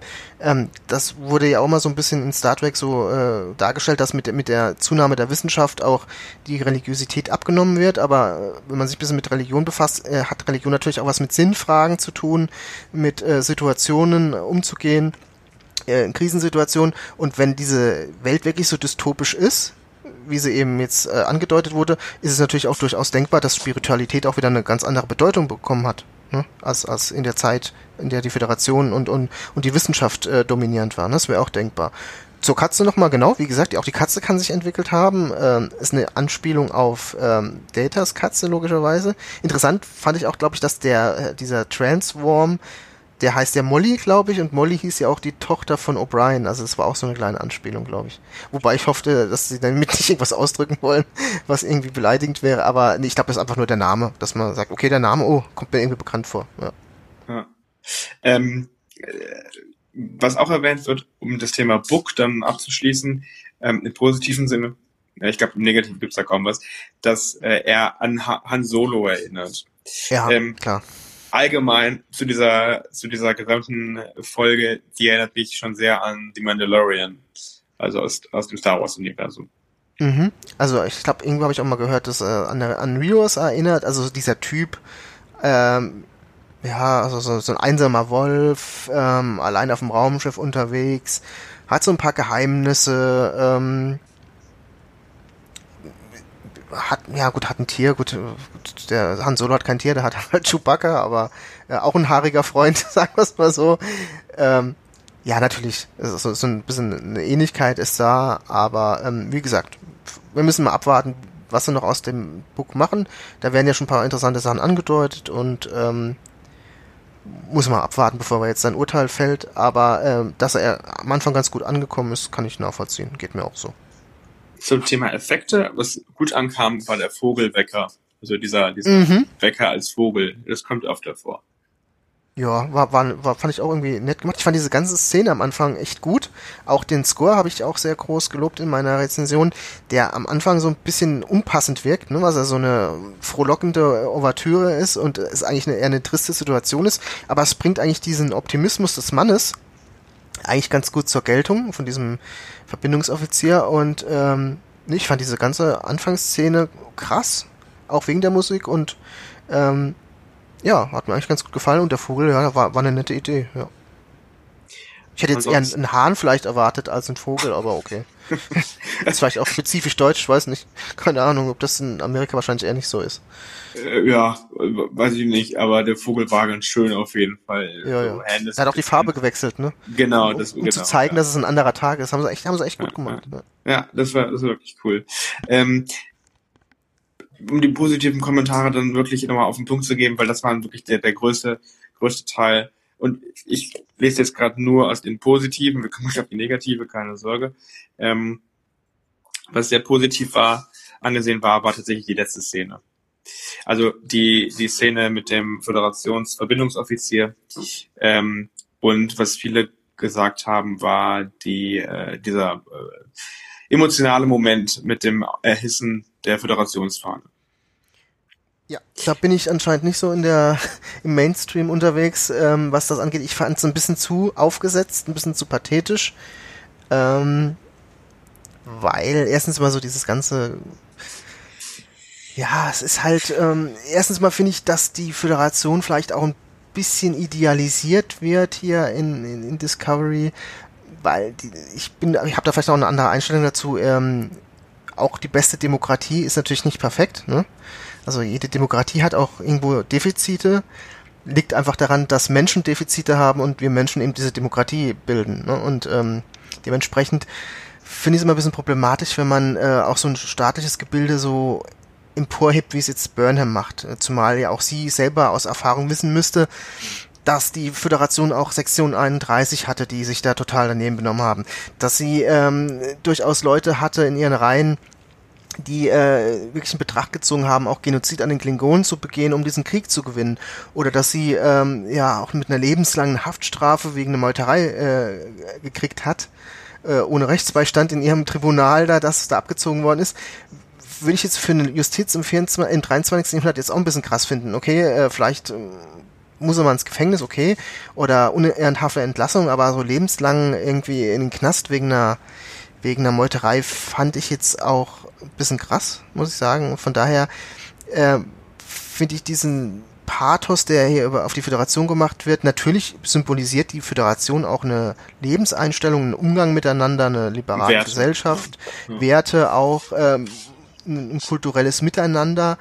Ähm, das wollen die damit auch ausdrücken, ne? also auch eine Ordnung, ne? eine Ordnung, eine Solidargemeinschaft, äh, habe ich es, glaube ich, in meiner Rätsel genannt, äh, was die dort ja nicht mehr haben, sondern es ist ja so ein bisschen äh, Utilitarismus, jeder gegen jeden, ne? also so Urzustand Hobbes-mäßig und, und keine staatliche Ordnung, die auch für, für einen äh, sozialen Ausgleich sorgt.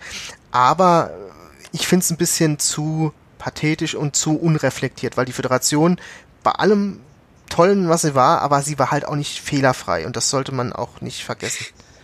Haben wir jetzt auch in Picard zum Beispiel wieder gesehen, ne? Und dann finde ich das ein bisschen ähm, over the top, was die, ähm, was ja, die da macht. Ich verstehe deinen Punkt, das, aber ich sehe ich seh den gar nicht so stark. Ich glaube, da geht es tatsächlich, alles hat seine, seine Fehler, alles irgendwie, mhm. alles hat trotzdem seine Richtigkeit oder seine positiven Aspekte, so wie du es gerade genannt hast. Das ist so, ich glaube, es geht hier mehr um die die Weltanschauung. Also das Gefühl, genau. hier ist hier ist eine hier ist nicht irgendwie eine Organisation zerbrochen, ähm, sondern die Institution. Es ist genau. jetzt schwierig, das zu trennen, aber es geht hier mehr um diese emotionale Ebene, glaube ich, dass halt die Föderation nicht mehr existiert, wie sie am Ende ausgestaltet ist. Das kann man dann im Detail natürlich kritisieren und ansprechen, aber dass halt diese gesamte Institution nicht mehr vorhanden ist, das ist dass die Technik, wie du gesagt hast, der kann nur in, seine, in seiner ähm, Sektion kann er sehen, welche mhm. Sternflottenschiffe da sind, dass da alles zerbrochen ist, dass das alles als sie, ich meine, sie kommt von 900 Jahren, wo es alles geklappt hat, ähm, dass das nicht mehr existiert. Ich glaube, das ist schon ja Schlag ins Gesicht in dem Moment. Das kann ich verstehen. Was ich wiederum nicht verstehe, und das würde ich wiederum kritisieren, ist, dass sie einen im 32. Jahrhundert einen, einen Menschen haben, der 40 Jahre lang nichts macht, außer mhm. an dieser Station zu warten. Und da würde ich halt sagen, da geht mir die technische Entwicklung deutlich zu schwach voran. Also das ist wohl ein Zimmer, in dem er ja ist. Im Endeffekt ist es ja ein Holojet gefühlt, ähm, in dem er quasi keine Gegenstände besitzt, bis auf diese Box mit der Föderationsfahne. Mhm.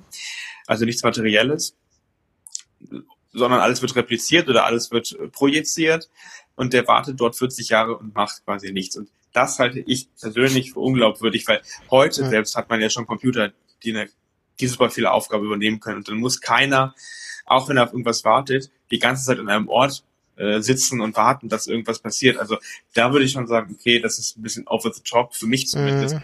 Das kann ich, man kann natürlich trauern und man kann natürlich darauf warten, dass diese Föderationsfahne aufgehisst wird und auch hoffen, dass irgendwann ein Sternflottenoffizier vorbeikommt. Aber das, das sind so Sachen, die mir auch manchmal auffallen, aber wo ich schon mittlerweile so ein bisschen drüber hinweggehe, weil wenn man zu sehr in, in Details geht, äh, findet man immer was. Also auch die Frage, wie, wie äh, welche Energieressource hat er, dass der 40 Jahre lang da sein, seinen Kram machen kann, wenn die, die Lithiumkristalle knapp sind und äh, generell, also dieser Aspekt auch, äh, wenn der in Einsamkeit ist, der müsste eigentlich äh, psychisch depressiv werden. Ne? Also Wieso projiziert sich keine Familie da rein? Nach 40 ja, Jahren kann man das genau. Also dieser ganze Aspekt, wenn ich 40 Jahre isoliert bin, dann kann ich dann überhaupt nur sprechen, spricht er vielleicht mit dem Computer, das sind alles so Fragen. Ich glaube, da darf man sich nicht so viele Gedanken drüber machen. Ähm, das äh, ist das eine.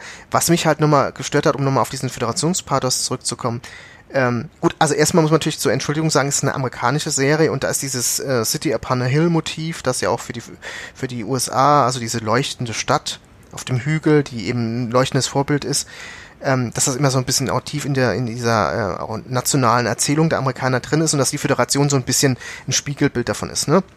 Wir sind die die äh, das Licht, äh, an dem sich alle anderen orientieren sollen und das muss man einfach auch so hinnehmen. Das ist halt so ein bisschen, da ist schon ein bisschen Patriotismus, äh, Pathos drin, was halt auch aus der amerikanischen Geschichte kommt. Ne? Das, ja, allein schon. Mit der, mit der das, ja, ne, mit dieser Flagge bisschen, und so. Also damit ne? können wir als die, Deutsche, glaube ich, nicht so viel anfangen. Genau, das ist wahrscheinlich auch eine typ, wollte ich gerade sagen, das ist gerade eine, auch eine typische deutsche äh, Sache. Wir haben natürlich eine ganz andere Einstellung auch zu Staatlichkeit und, und zu Flaggen oder so. Ähm, es ist ja eigentlich, die Flagge ist ja an die UN angelegt, äh, angelehnt, aber äh, die Föderation war meine, da gibt es unterschiedliche Interpretationen, aber meiner Meinung nach war die Föderation immer so ein bisschen eine Anspielung auf die USA. Ne?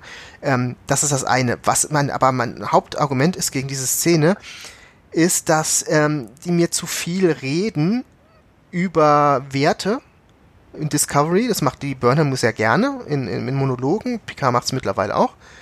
Äh, aber zu wenig handeln. Also du, ich könnte mit dieser äh, Szene viel besser leben, wenn sie nicht in den Szenen zuvor x Leute abgeknallt hätte und die hat den Phaser aber nicht auf Betäubung, sondern sie hat ihn natürlich auf Vaporisieren. Und wenn ich halt von, von humanistischen Werten rede, von den jedes Leben achten, gerade was diesen Wurm angeht. Und äh, wir wollen ein friedliches Miteinander und wir müssen Gewalt unterbinden und dann pust sich alle weg. Passt nicht so ganz. Klar kann man sagen, okay, es war eine Notwehrsituation, aber die Drehbuchautoren haben mir durchaus die Möglichkeit, das so zu schreiben, dass es eben auch einen anderen Ausweg gibt. Und äh, wenn man mal wieder die alten Serien, muss ich leider machen, das wird ja auch oft kritisiert, dass wir immer die alten Serien auch herannehmen, aber wenn das eine alte Serie gewesen wäre, dann hätte wäre der Phaser auf Betäubung äh, gestellt gewesen, dann hätten sie die betäubt und dann wäre die Sache erledigt gewesen. Aber heute wird halt immer nur noch abgeballert, ne? Äh, entweder es wird ja. abgeballert oder jetzt, äh, ich habe gerade jetzt heute noch mal meine Rezension gelesen von ähm, vom März, glaube ich, ähm, mit mit Picard, mit dieser Geschichte, wo äh, der äh, Elnor diesen einen köpft dass ich mich darüber total aufgeregt habe und jetzt haben wir halt auch wieder Nachrichten, wo jemand äh, geköpft wird, ne? Und ich finde, das hat halt einfach bei Star Trek nichts verloren. Und wenn ich halt diese Werte beschwöre, dann darf ich nicht nur mehr darüber reden, das macht das neue Star Trek sehr gerne und sehr oft, aber meiner Meinung nach hat das alte Star Trek diese Werte auch gelebt. Und das fehlt mir hier. Und äh, da sollten sie einfach mal auch mal in sich gehen, die Autoren, überlegen, ob man unbedingt, natürlich sieht's cooler aus, wenn der vaporisiert wird, anstatt eben Betäubungsschuss zu kriegen, aber ob man dann nicht vielleicht äh, auf solche Szenen verzichten sollte, wo Burnham erst hier wirklich äh, amokmäßig durch die Gegend läuft, auch wenn es eine Notwehr war, und danach großartig von der Föderation und der friedlichen Föderation schwadroniert. Das passt halt nicht zusammen. Ja, und das sollte das man eigentlich merken, wenn man äh, das schreibt.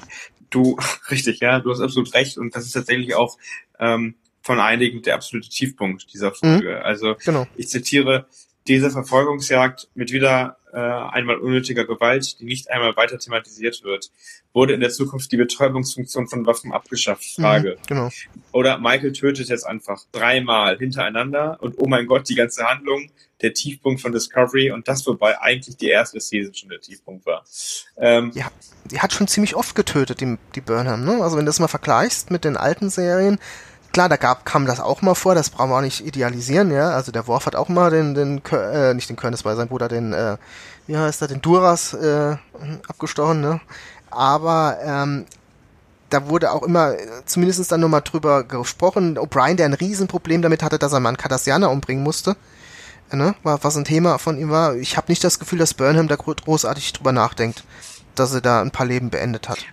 Exakt, ne? und das ist genau, glaube ich, diese Differ Differenzierung, die man sehr früh, also die man früher in den Serien sehr geschätzt hat, weil man sich da gut reinversetzen konnte, weil das nun mal Situationen sind, die man auch mitbekommt, ähm, wenn man irgendwie Nachrichten hört zu ähm, Soldaten, die aus dem Krieg zurückkommen, die mhm, traumatisiert genau. sind und so weiter, was dann behandelt wird. Und hier hat man tatsächlich irgendwie eine Welt geschaffen, die auf der einen Seite perfekt ist, auf der anderen Seite aber irgendwie nicht perfekt ist, aber es werden irgendwie immer die falschen Themen angesprochen. Also mhm. die Themen, die menschlich sind, äh, werden nicht so angesprochen wie früher und die Themen, wo man sagt, okay, ja, die sind natürlich emotionale Menschen, gibt es, aber die passen halt einfach nicht in diese Rolle rein, werden dann überdramatisiert. Siehe Burnham Divine.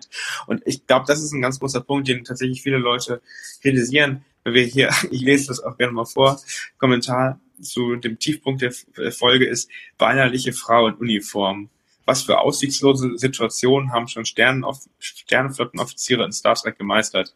Und wie verhält sich Burnham weinerlich? Lässt sich von der Lage niederschmettern und muss zum Schluss noch vom Sternenflottenbeamten, der 40 Jahre durchgehalten hat, motiviert werden. Die Drehbuchautoren sollten sich mal einen ähnlichen Personenkreis, Polizei, Feuerwehr, Bundeswehr oder Soldaten anschauen, wie diese in solchen Lagen re reagieren. Sicherlich nicht wie Wein im Weltall Burnham. Hm. Wein genau. im Weltall. Super. Ja, stimmt das ist genau mein Kritikpunkt, den ich auch geäußert habe. Bei Burnham äh, schlägt es halt doppelt, doppelt nieder. Erstens mal sollte man, äh, die müssen ja bei der Sternflotte da wirklich eine krasse Ausbildung machen. Ich glaube, jeder erinnert sich an diese Folge Prüfungen, wo Wesley diesen Psychotest machen muss, wo alle total Angst vor haben. Ne? Die werden ja da richtig, auch schon vor, bevor die auf die Akademie kommen, richtig am wunden Punkt angefasst, um äh, wirklich da auch wirklich drauf eingestellt zu werden. Ihr müsst Leute in den, äh, in den Tod kommandieren, wenn es sein muss. Ihr müsst damit rechnen, dass ihr drauf geht bei einer Mission Ihr müsst damit rechnen, dass ihr ständig in irgendwelchen unbekannten Gefahrensituationen seid und dem müsst ihr psychisch gewachsen sein. Das müssen die machen. Das ist wahrscheinlich noch krasser als äh, manche Jobs, die, die heute schon krass sind, wo man eben in solchen Situationen äh, geraten kann. Das muss man sich einfach vorstellen. Ne? Denn ihr Job, es gibt ja eine, einen tollen Dialog, äh, den äh, Kirk in der Originalserie sagt, habe ich gerade heute äh, gelesen auf einer Seite, irgendwie die besten Sp äh, Reden aus Star Trek, wo er sagt, ähm, Risk is our business oder irgendwas in der Richtung. Also Gefahr ist unser Geschäft. Ja, wir, wir sind hier an Bord, um diese Gefahr zu haben. Und dementsprechend müssen die auch psychisch drauf sein, um das zu meistern. Und das konnten die anderen auch alle. Und dann kommt noch hinzu, dass er eben auch noch eine Vulkan, also quasi eine Vulkanierin ist. Die ist ja als Vulkanierin aufgewachsen quasi. Die müsste das eigentlich gerade können. Und dass sie es nicht kann, macht diesen Charakter lächerlich. Das muss man ganz einfach so sagen. Und das ist mein Hauptproblem mit Burnham. Ich weiß nicht, ob die Soniqua Martin Green, ob die äh, von sich aus ähm, Overacting macht oder ob es im Drehbuch steht. Ähm, die tut mir auch irgendwo ein bisschen leid, muss ich sagen, dass sie das immer so reingeschrieben kriegt. Aber das ist, ist einfach mit Wesley. Also. Ja, ja, genau. Das ist auch. Mit, mit Wesley, den haben sie auch unsympathisch geschrieben. Das tut mir auch, weil ich finde den gar nicht mal so schlimm, den Wesley. Also zumindest im Englischen ist er hat auch ein bisschen eine angenehmere Stimme als im Deutschen. Ähm, Im Nachhinein finde ich den Wesley gar nicht mal so schlimm. Also ich auch klar, nicht. Man hat es irgendwann übertrieben, klar. Aber ähm, man tut der, man tut dieser Figur, man tut dieser Schauspielerin keinen Gefallen damit, dass man die so schreibt. Das ist das Problem. Ja. Äh, ist, stimmt, ich stimme dir absolut zu. Wichtig ist auch ähm, bei den negativen Aspekten, äh, die gibt es oft halt auch auf der Gegenseite im Positiven. Wir haben es eben mhm. gesagt, was am Positiven erwähnt wurde, wie beispielsweise die ähm, die Szene Michael unter Drogen sehr lustig fand das einige, sehr gut gespielt, wird auf der anderen Seite als viel zu emotional und viel zu überspielt im negativen ähm, auch nochmal genannt von anderen wiederum. Also man muss natürlich sagen, finde ich äh, fairerweise, da scheiden sich einfach die, die Meinungen, die Geister. Und das ist aber auch was, ähm, was finde ich in einem unter dem Feld sonstige Kommentare in einem Kommentar gut rüberkommt, ist, ähm, der Kommentar, auch wenn ich mit Burnham weniger Probleme habe als viele Kritiker, bleibt sie doch ein enorm polarisierender Charakter. Ist es da weise, die neue Staffel mit einer Folge zu beginnen, die ausgerechnet nahezu ausschließlich auf diesen Charakter fokussiert und das übrige Ensemble völlig außen vor lässt? Ich habe mich auf ein Wiedersehen mit Schiff und Crew gefreut, aber nicht eine einzige Sekunde Screentime erhalten. Das war meine größte Enttäuschung das ist, glaube ich, ein, ein, grundsätzliches Problem bei, äh, bei dieser Serie. Das Konzept ist nun mal, dass man eine Hauptfigur hat, dass sie, diese Hauptfigur nicht der Captain ist und dass es keine Ensemble-Serie ist wie die alten Serien, sondern dass eben diese eine Person im Fokus steht. Das haben wir bei Picard ja in gewisser Weise auch, wobei ich der Meinung bin, Picard ist was anderes. Picard ist ein legendärer Charakter. Der Patrick Stewart hat sich das auch verdient über drei Jahrzehnte.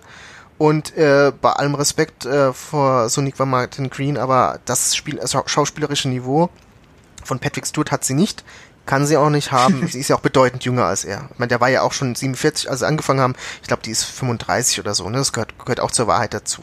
Ähm, von daher, ähm, das ist nun mal das Konzept der Serie. Mir gefällt's auch nicht. Äh, es ist natürlich die Frage, ob, ob es besser gewesen wäre, wenn man erst äh, die Discovery gezeigt hätte und dann Burnham. Das ist eine gute Frage.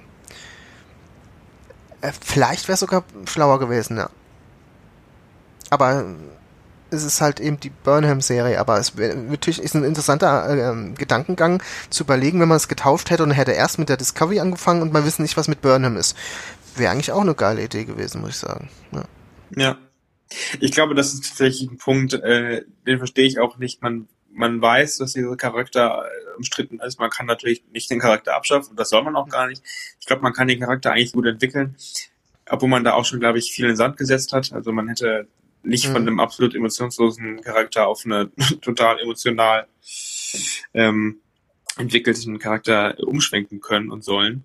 Ähm, aber vielleicht muss man halt wirklich schauen, dass man auch mal Teile der anderen, der restlichen Crew in den Vordergrund stellt. Wir haben eben über Saru gesprochen. Also falls ihr jemand von oder uns jemand von CBS zuhört, Saru ist ein guter Hinweis, guter Tipp. Ähm, was aber auch noch drin vorkommt, und das ist auch ein Charakter, den ich persönlich total gut finde, und ich würde mir so richtig wünschen, dass wir mehr über Tilly mit äh, erfahren. Ähm, dieser Seitenhieb, äh, als sie auf Drogen mhm. war, ähm, wo sie gesagt hat, geben Sie dieses, das dürfen Sie nicht meiner rothaarigen Freundin geben, kam super, kam super positiv häufig an, habe ich häufig gelesen. Und ganz ehrlich, ich finde Tilly auch ein guter Charakter, weil er irgendwie authentisch ist ich fand Tilly in der ersten Staffel super, weil sie eben total anders ist als alle Star Trek Charaktere, die wir bisher hatten. Ne? Ein Kadett, ein bisschen sehr geschwätzig, auch zum Teil nervös. Ich muss sagen, in der zweiten Staffel haben sie es ein bisschen überzogen mit äh, mit dem Gag, dass sie eben so geschwätzig ist und überdreht. Da hat sie mich ein bisschen genervt, muss ich sagen.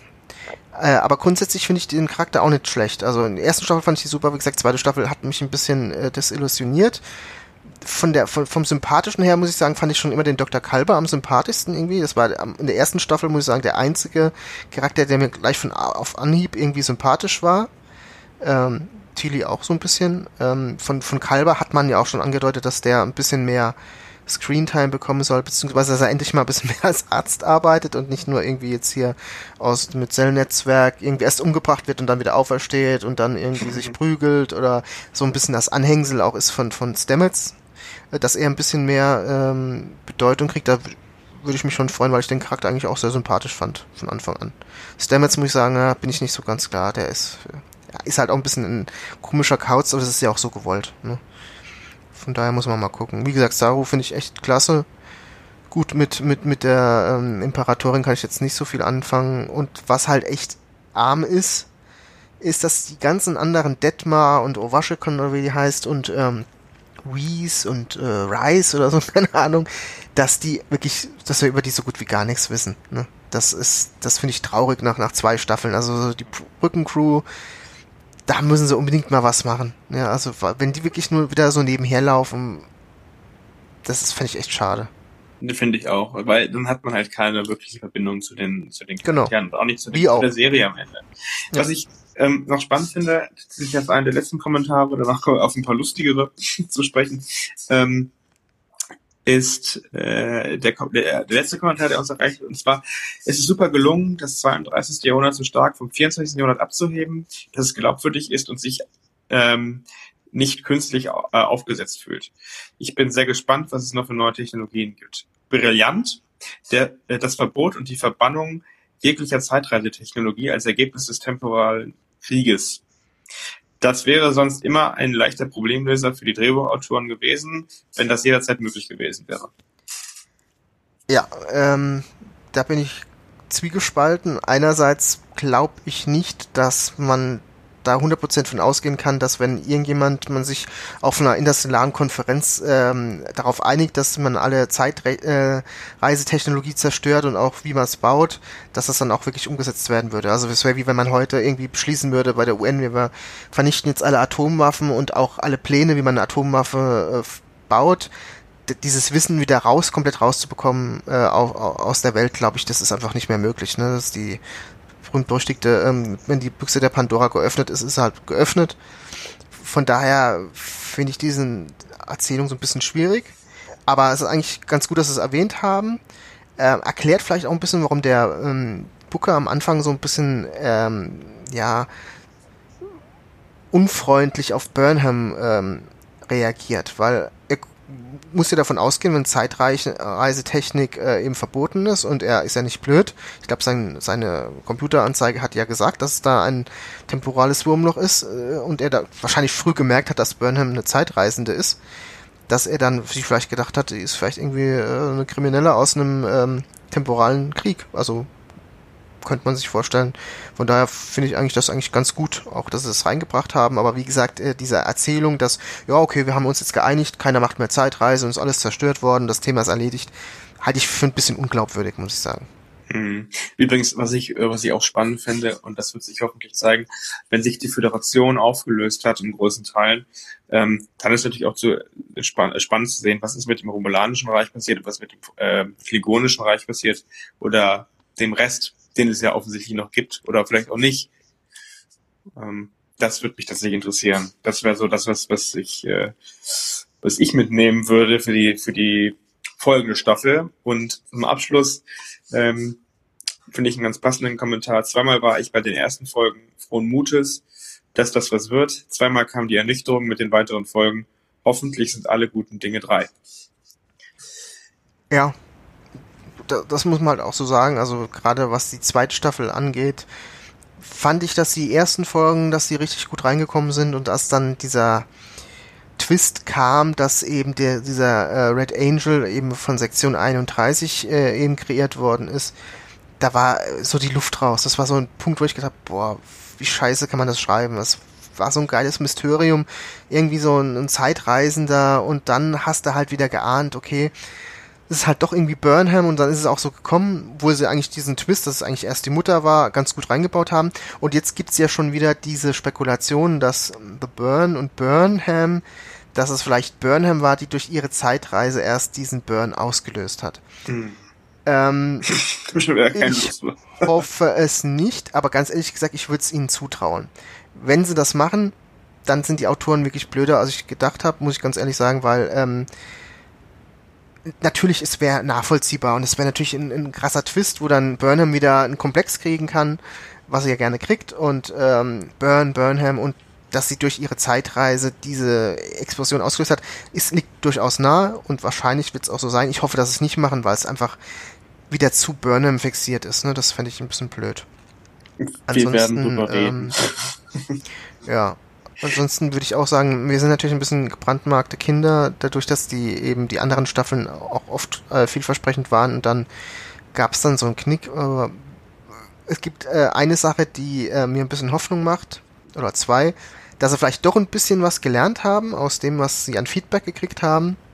Und die andere Sache ist, dass es anscheinend diesmal, was den Writers Room angeht und auch die, die Showrunner, dass es da eine Kontinuität gab dass man sich vielleicht wirklich diese Story, man hat sich diese Story ja wahrscheinlich über einen längeren Zeitpunkt ausgedacht, weil die haben ja schon am Ende der zweiten Staffel das angebahnt. Oder eigentlich schon vorher, ne? Also was interessant ist, es gab ja diesen Short Track, ne, Calypso, der schon im, in der Zeit im 32. oder 33. Jahrhundert spielt wo alle gedacht haben, hä, warum ist denn die Discovery jetzt da irgendwie in tausend Jahre in der Zukunft? Und da haben die anscheinend schon vor der zweiten Staffel oder im Verlauf der zweiten Staffel, keine Ahnung, wie die Drehorganisation war, sich überlegt, die Discovery in die Zukunft zu bringen und da eine Handlung aufzubauen. Von daher denke ich mal, dass sie das wirklich über einen langen Zeitraum sich genau überlegt haben, was wollen wir machen und dass es dann dementsprechend vielleicht auch konkurrent geschrieben ist und das ist meine Hoffnung. Im Vergleich zu den anderen. Äh, Staffeln, wo es eben irgendwie so ein bisschen drunter und drüber gegangen ist. Ja, das wird zu hoffen auf jeden Fall. Zum, zum Abschluss noch das letzte Rating, das habe ich eben nicht angesprochen, das wollte ich ganz am Ende machen. Das Gesamt, der Gesamteindruck dieser, dieser Folge ist, und das finde ich immer wichtig zu sagen, wir haben jetzt viele negative Punkte besprochen und es ist immer äh, klar, man kann negative Kritik ausführlicher besprechen als positive Kritik. Da kann man ja meistens nur sagen, das war gut und vielleicht aus den und den Gründen. Und bei negativer Kritik kann man immer wieder kommen, was könnte man, was könnte man besser machen, was hätte man besser machen können. Nichtsdestotrotz ist diese Folge eigentlich ganz gut bewertet. Gesamteindruck liegt bei 3,6 Sternen und ist damit ähm, überdurchschnittlich. Und ich finde das immer wichtig, das, das, zu, das zu betonen, weil man redet viel über negative Sachen und am Ende gefällt es vielen Leuten aber dennoch. Und das vielleicht auch nochmal, ähm, das hatten wir bei Picard auch schon, genau den, den, den gleichen, äh, die gleiche Situation. Neueste Berichte zeigen, dass Star bis 2027 durchgeplant ist. Also so schlecht kann das bei den normalen Zuschauern alles gar nicht ankommen, sonst hätten sie das schon längst abgesetzt. Ich finde das immer wichtig, dass man das nochmal, dass man das nochmal sagt. Man kann das kritisch sehen, wir sehen das auch kritisch, aber es, die grobe Masse findet das gut, was so passiert. Genau. Und äh, was ich auch immer ähm, feststelle, wenn ich meine Rezension schreibe, es ist einfach verdammt schwer für eine Serie, die serial konzipiert ist, eine Einzelepisode auch als Einzelepisode zu bewerten. Wenn ich eine Serie, eine Folge von Next Generation nehme, dann habe ich eine klare ähm, Erzählstruktur, ich habe ein, eine Anbahnung, ich habe wie, wie ein Aufsatz, wie man das früher in der Schule gelernt hat, ein Klimax, diese Maus, diese Spannungsmaus, kennt man vielleicht noch aus der Schule. Und dann fällt am Ende so ein bisschen die, die Spannung ab und dann hat man eigentlich eine relativ runde Geschichte. Ähm, das hast du halt bei diesen Episoden selten. Also äh, natürlich sind das äh, Erzählstränge, die über, wie gesagt, 13 Episoden gehen. Äh, man versucht dann innerhalb äh, einer einer äh, Folge auch eine eigenständige Geschichte zu schreiben. Das war jetzt eben diese Geschichte mit diesem Merkantil und dass sie dann dann flüchten. Das ist natürlich nichts Besonderes. Das, da brauchen wir nicht drum rumreden. Ne? Das ist eine, eine 0815-Geschichte, die jetzt keine großen äh, tiefen äh, Wendungen hat, keine ähm, Ver Verzweigungen von Einzelgeschichten. Die Charaktere sind auch jetzt nicht so gefordert in, in ihrer Situation. Es gibt kein ethisches Dilemma, kein großartiges. Ne? Das, das fehlt halt. Das ist das, was wir halt auch immer gerne bewerten. Aber diese Folge hat eben eine wesentliche Funktion und das ist eben Exposition, ist eben in diese Welt einzuführen einerseits also wie sieht das 32. Jahrhundert aus, was ist The Burn, was ist dieser Brand und eben einen neuen Charakter einzuführen. Und ich denke, das hat die, die Episode wirklich ordentlich gemacht. Und das ist natürlich auch ein, ein Bewertungskriterium für diese eine Folge als Startfolge in diese Staffel. Als wenn man die Folge jetzt nehmen würde, das was was wir gerne machen als als Langzeitfans, dass man sagt, okay, ich gucke jetzt abends, hab mal ein bisschen Zeit, ich gucke mir jetzt noch mal eine Folge an von Star Trek, ne?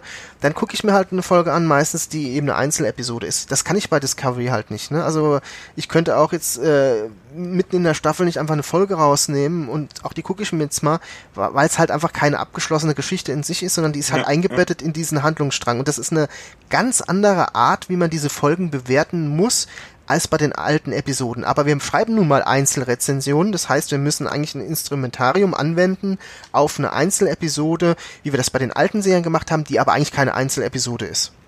Das ist das Problem. Ich glaube, das muss man auch immer berücksichtigen, wenn auch wir eine Rezension schreiben äh, und wir kriegen dann auch uns mal Lob und kriegen auch Kritik.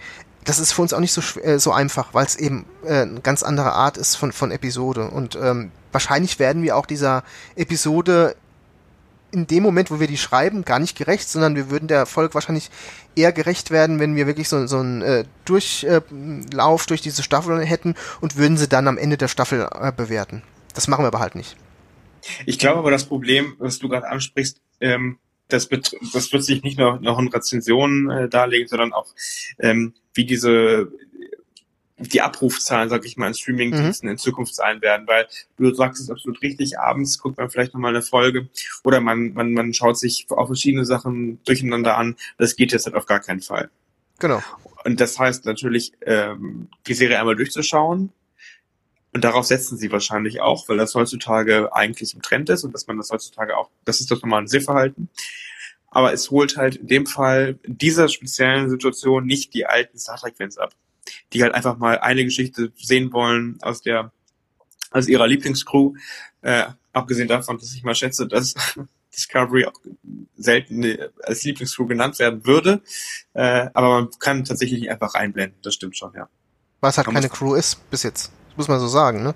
Wir haben Fragmenten von der Crew, aber so dieses wirklich, das ist die Crew, das habe ich einfach nicht. Wir haben halt, wir haben auch relativ wenige Hauptcharaktere. Wir haben halt eben Burnham, Burnham Burnham erstmal und dann haben wir so ein bisschen Saru, äh, ein bisschen Tilly, ein bisschen Stamets, ganz wenig Kalber auch, ist ein bisschen mehr geworden und das war's ja schon. Und dann kamen halt immer wieder welche rein. Ne? Also wir hatten den Pike, der ist aber auch schon wieder weg. Dann haben wir so ein bisschen die, die Georgiou, die ist aber auch nur ab und zu mal da. Und dann haben wir diese anderen Charaktere, die ich schon genannt habe, Washington und, und Detmar, die eigentlich nur bessere Statisten sind. Und dieses Ensemble-Gefühl, was wir bei den alten Serien haben, das haben wir halt einfach nicht. Und das ähm, ist natürlich auch ein Problem wahrscheinlich bei der Bewertung.